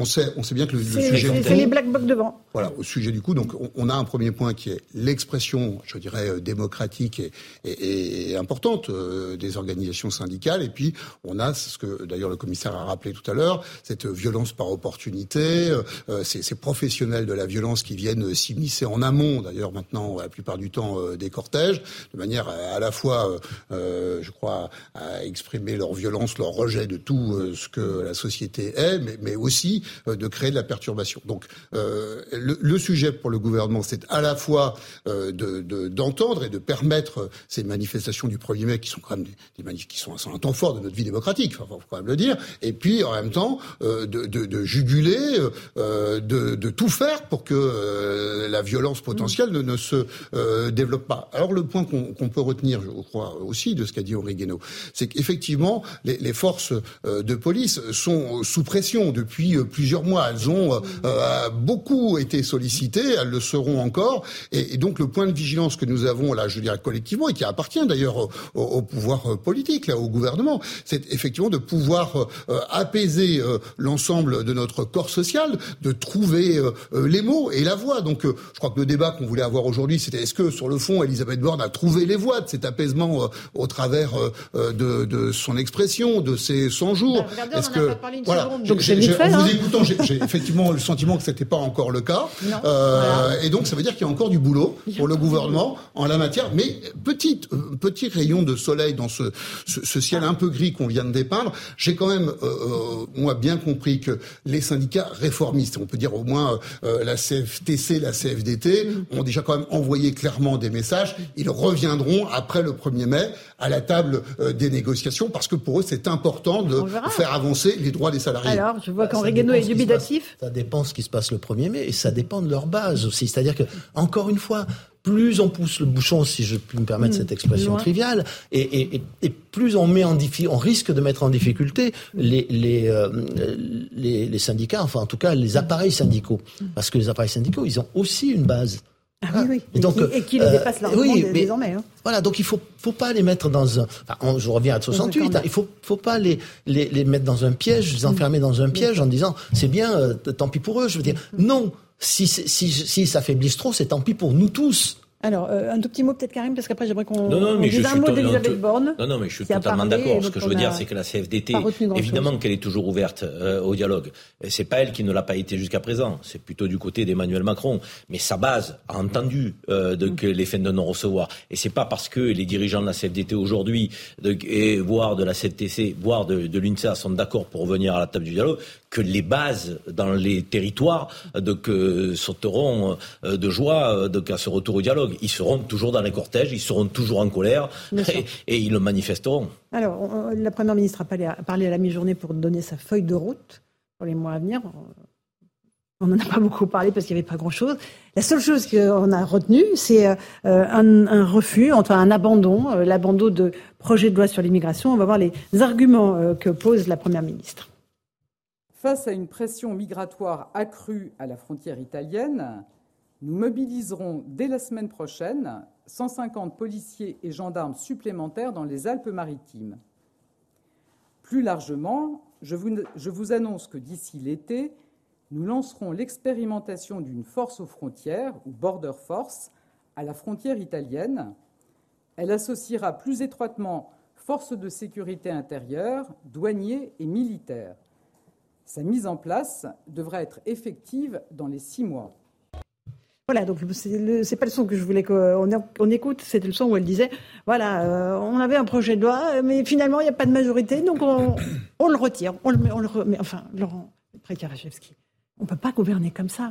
Oui, on la- peut pas gouverner ce pays comme ça. La- la à coup première de ministre refus a- d'obstacles, un coup de 49.3, puis après je fais le 49.3, mais enfin, sérieusement. La première ministre, elle fait face un peu à la quadrature du cercle, c'est-à-dire qu'il lui faut à la fois euh, porter euh, un projet euh, dynamisant et apaisant. Donc déjà, c'est un peu compliqué, hein, puisque ça doit être 100 jours d'apaisement, tout en étant dans l'action. Donc des, des, des, des gens très actifs, apaisés, c'est c'est pas facile à trouver. Bon, mais euh, enfin, on peut imaginer. Oui, et, et en plus, il faut qu'elle trouve cette majorité politique qu'elle n'a pas trouvée Mais ils depuis osent même pas depuis la 11 chercher, mois. la majorité.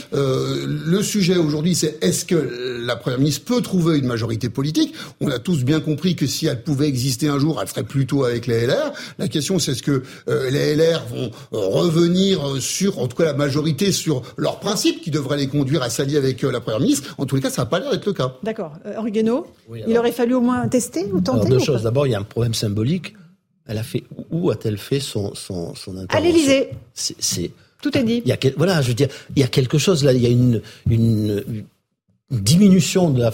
alors ça, le quinquennat y est pour beaucoup aussi, mais mm. diminution de la fonction euh, euh, du premier ministre qui est qui est qui est terrible. Hein. C'est une image. En réalité, c'est une, le symbole. Il est terrible pour le premier ministre. la, deuxième. Mais ça, c'est général de Gaulle. Il nommait aussi ses collaborateurs. Georges Pompidou, c'était son ancien directeur de cabinet, mais il se comportait pas vis-à-vis d'eux comme, comme si c'était des là, collaborateurs. Sur le projet de la migration. Là, euh, le, le donc il y a, d'abord la, la, la, symbolique. Ensuite, moi, je, je, on en rirait presque. Il y a quelques mois, après les élections législatives, on disait c'est merveilleux, enfin l'Assemblée euh, est représentative du pays, c'est extraordinaire. Je dis ça parce que on voit ce qui se passe quand dans un régime parlementaire, quand il n'y a pas de majorité, c'est terrible. Ou alors on fait des on fait des coalitions, ce qu'ils cherchent à faire et qu'ils n'arrivent pas à faire. non pas la veille des élections, mais le lendemain, ce qui est très démocratique. Bon, problématique, c'est. Mais euh, je dis ça euh, à l'attention de tous ceux qui aujourd'hui euh, trouvent que ça serait tellement bien d'avoir de la proportionnelle, d'avoir une représentativité plus grande, d'avoir un régime de coalition permanente, etc. Voilà. Mais la leçon, elle est elle, est là. non, mais là, on n'ose même pas présenter les projets de loi. On Alors, le projet de loi, moi, je, il y a une sorte, Parlement. on peut dire qu'elle a, elle a reculé. Bon, pour l'instant, elle a, elle a dit on fera, on fera la ah rentrée. mais euh, il y avait ça, on peut le en même temps aussi. Hein. Le projet de loi, il y a un, volet pour la, pour la gauche, un ah volet pour la droite. Bon, euh, alors, à un moment donné, le, le, président de la République avait dit on va le scinder en deux. On va pu permettre sur une partie il du projet. Il a changé d'avis. Bon, après, il a dit non, mais finalement, c'est mieux, on va tout mettre ensemble, comme ça, ça fera un projet cohérent. Là, il est sûr d'avoir contre lui les, deux oppositions pour des raisons, pour des raisons inverses. Donc ce projet, effectivement, dans l'état actuel des choses, il va être très difficile à, faire passer. Mais ça, c'est ce qui se passe dans un régime parlementaire. Et la Ve République est un régime parlementaire, même s'il est rationalisé. Quand il n'y a pas de majorité, eh bien, ça marche. Eh bien, ça Rapidement, Karim et commissaire Vallée. ne peuvent plus nier aujourd'hui que nous avons euh, face à nous une crise politique, démocratique, euh, de, évidemment sociale, économique. Mais je vais vous dire. Démocratique, je suis pas d'accord. Mais si, parce que je, vais vous dire, tout à l'heure, Henri Guénaud a utilisé le terme de rupture euh, pour la société française. Société est au bord de la rupture. Mais notre Parlement, avec ses forces politiques, il est au bord de la rupture. La NUPES, c'est pas un bloc. Elle est en train de se fracturer de partout. Euh, les LR sont fracturés la majorité relative est fracturée en réalité. Mhm. C'est pas parce qu'elle n'a pas les forces d'appoint de LR qu'elle ne présente pas euh, de, que son projet de loi sur l'immigration. C'est parce qu'au sein de la majorité relative, il n'y a pas aujourd'hui euh, de, de cohérence autour de, cette, euh, de ce projet. ce que je veux dire par là, c'est que notre classe politique aujourd'hui est au bord de la rupture tout parti confondu, si ce n'est le RN, qui reste un bloc quand même assez homogène, mais sinon tous les autres donc n'ont plus de logiciel, n'ont plus de cap, n'ont plus de direction. Donc on ne peut pas gouverner le pays comme ça. On est d'accord. Euh, euh, commissaire Vallet, sur cette euh, projet de loi immigration moi, j'ai pas la mémoire courte. Et rappelez-vous dans quelles circonstances est intervenu ce projet de loi. On a eu des policiers l'été dernier à la Guillotière qui ont été agressés par une personne sous obligation de quitter le territoire français. On a eu l'affaire de la petite Lola où, encore une fois, la criminelle mise en examen sur ce sujet-là fait l'objet aussi du QTF. Enfin, c'est simple. On nous avait annoncé qu'on allait rendre la vie impossible à ces personnes sous OQTF. Force est de constater qu'aujourd'hui, près d'un an après, c'est les personnes en grande partie sous OQTF qui rendent la vie impossible aux Français. Quand on nous avait annoncé de réduire les recours de 12 administratifs et judiciaires à 4, donc par 3 pour faciliter l'exécution des étrangers, pour l'instant, ça ne sera pas le cas puisque le projet de loi ne sera pas présenté. Quand on nous a annoncé qu'on allait faciliter l'expulsion des personnes qui avaient fait des infractions pénales, notamment lorsque cette double peine a été abrogée sous l'ère de Nicolas Sarkozy, c'est pareil, c'est une mesure attendue parce qu'elle porte atteinte à notre pacte républicain. Quand on vient irrégulièrement sur le territoire national, qu'on commet des infractions, qu'on se permet de faire des victimes, on doit non seulement être condamné par la justice qui s'exprime du peuple français, mais aussi être expulsé parce qu'avec la récidive, on a déjà du mal à s'occuper de nos nationaux. On peut pas se payer le luxe de se payer tous les récidivistes du monde. Donc, vous voyez qu'aujourd'hui, au-delà des aspects techniques qui sont une boîte à outils pour les policiers, les gendarmes, les magistrats pour lutter efficacement contre la délinquance, on a un discrédit de la parole publique et dans un contexte où l'abstention dans les élections est assez forte, je m'interroge sur la parole publique dont les Français remettent souvent en cause, notamment bah, l'action légitime des policiers et des gendarmes parce qui ne croient plus aux institutions et aujourd'hui, malheureusement, on n'a pas une démonstration qui va dans le sens inverse. Geoffroy Lejeune, un mot. Moi, je trouve que l'intervention d'Elisabeth Borne sur, sur le sujet du projet de loi immigration est une défaite de la pensée absolue. C'est-à-dire que, honnêtement, c'est vraiment, vraiment nous prendre pour des idiots, nous, nous qui, qui l'écoutons. C'est ce projet de loi qui ne trouve pas de majorité, comme l'a dit Henri Guénaud, parce qu'il y avait, euh, c'était le en même temps, il y avait à la fois une partie pour la gauche, à la fois une partie pour la droite. Mais si vous regardez, il y a un, un deuxième argument qui est utilisé, c'est pour ne pas fracturer le pays. Je crois que c'est CNews qui publie un sondage sur le sujet de l'immigration, justement, qui prouve que 82% des Français se disent favorables à une loi sur l'immigration visant à faciliter les expulsions. Voilà, donc c'est ce que vient de dire euh, Mathieu. Donc, a priori, ils sont pas très divisés sur la question. Ils sont pas, au contraire. Vous pouvez faire l'unité du pays sur le sujet de l'immigration, ce qui est magnifique. Et je crois même que sur ce plateau, tout le monde sera d'accord pour dire, mais Karim, euh, le premier, enfin, le répète assez suffisamment à l'antenne, pour dire que euh, des, des, délinquants euh, étrangers, qui plus est quand ils sont illégaux, doivent être expulsés. C'est un problème pour personne. Donc, allez Les immigrés en situation régulière sont aussi favorables. J'en suis convaincu à ce sondage. Voilà, mais, Parce que ce sont les premiers qui sont pointés du doigt par une absence, je dirais, de, de par une confusion totale. Donc au fond, quel projet fédérateur. Donc il suffisait d'abandonner le projet initial pour faire un projet uniquement sur ce sur ce sur ce terrain-là, et vous auriez eu une majorité, honnêtement pour le coup, qui serait allée de la République en marche au RN, je pense sans aucun problème. Un dernier mot, Henri Remarque d'abord, euh, Nicolas Sarkozy n'a pas supprimé la double peine, ça a été supprimé pour certains cas. Pour certaines situations, elle existe toujours, hein, pour, pour, pour, la plupart des cas. La deuxième. La non, non, mais allez-y, Monsieur Guénaud, on pourra en discuter, mais c'est pas la, la, ma deuxième, euh, ma deuxième remarque, c'est que euh, on est au cœur de la crise du politique. Là, on s'est privé, le politique s'est privé de tous les leviers qui lui permettraient de lutter contre euh, contre l'immigration incontrôlée. Bon, euh, et donc on a un problème de récupération de nos leviers, en particulier de nos leviers juridiques. Tant qu'on aura tant qu'on aura la libre circulation absolue à l'intérieur de l'Europe, euh, tant qu'on aura toutes les règles euh, européennes, les conventions internationales, etc., euh, et qu'on ne sera pas capable de faire prévaloir dans certains cas au moins la loi française, on sera devant un problème, on sera confronté à un problème quasiment insoluble. Aujourd'hui, le droit, ne, ne, droit, mais pas seulement le droit français, ce, qui est, ce qui surplombe le droit français, empêche en grande partie euh, l'État de, de, de, maîtriser l'immigration. Merci beaucoup Henri Guénaud, Laurent Pietraszewski, Karim Zerebi, commissaire Valem et Geoffroy Lejeune. Bonne soirée à vous sur CNews avec Christine Kelly et sur Europe 1 avec Europe 1 Soir. À demain.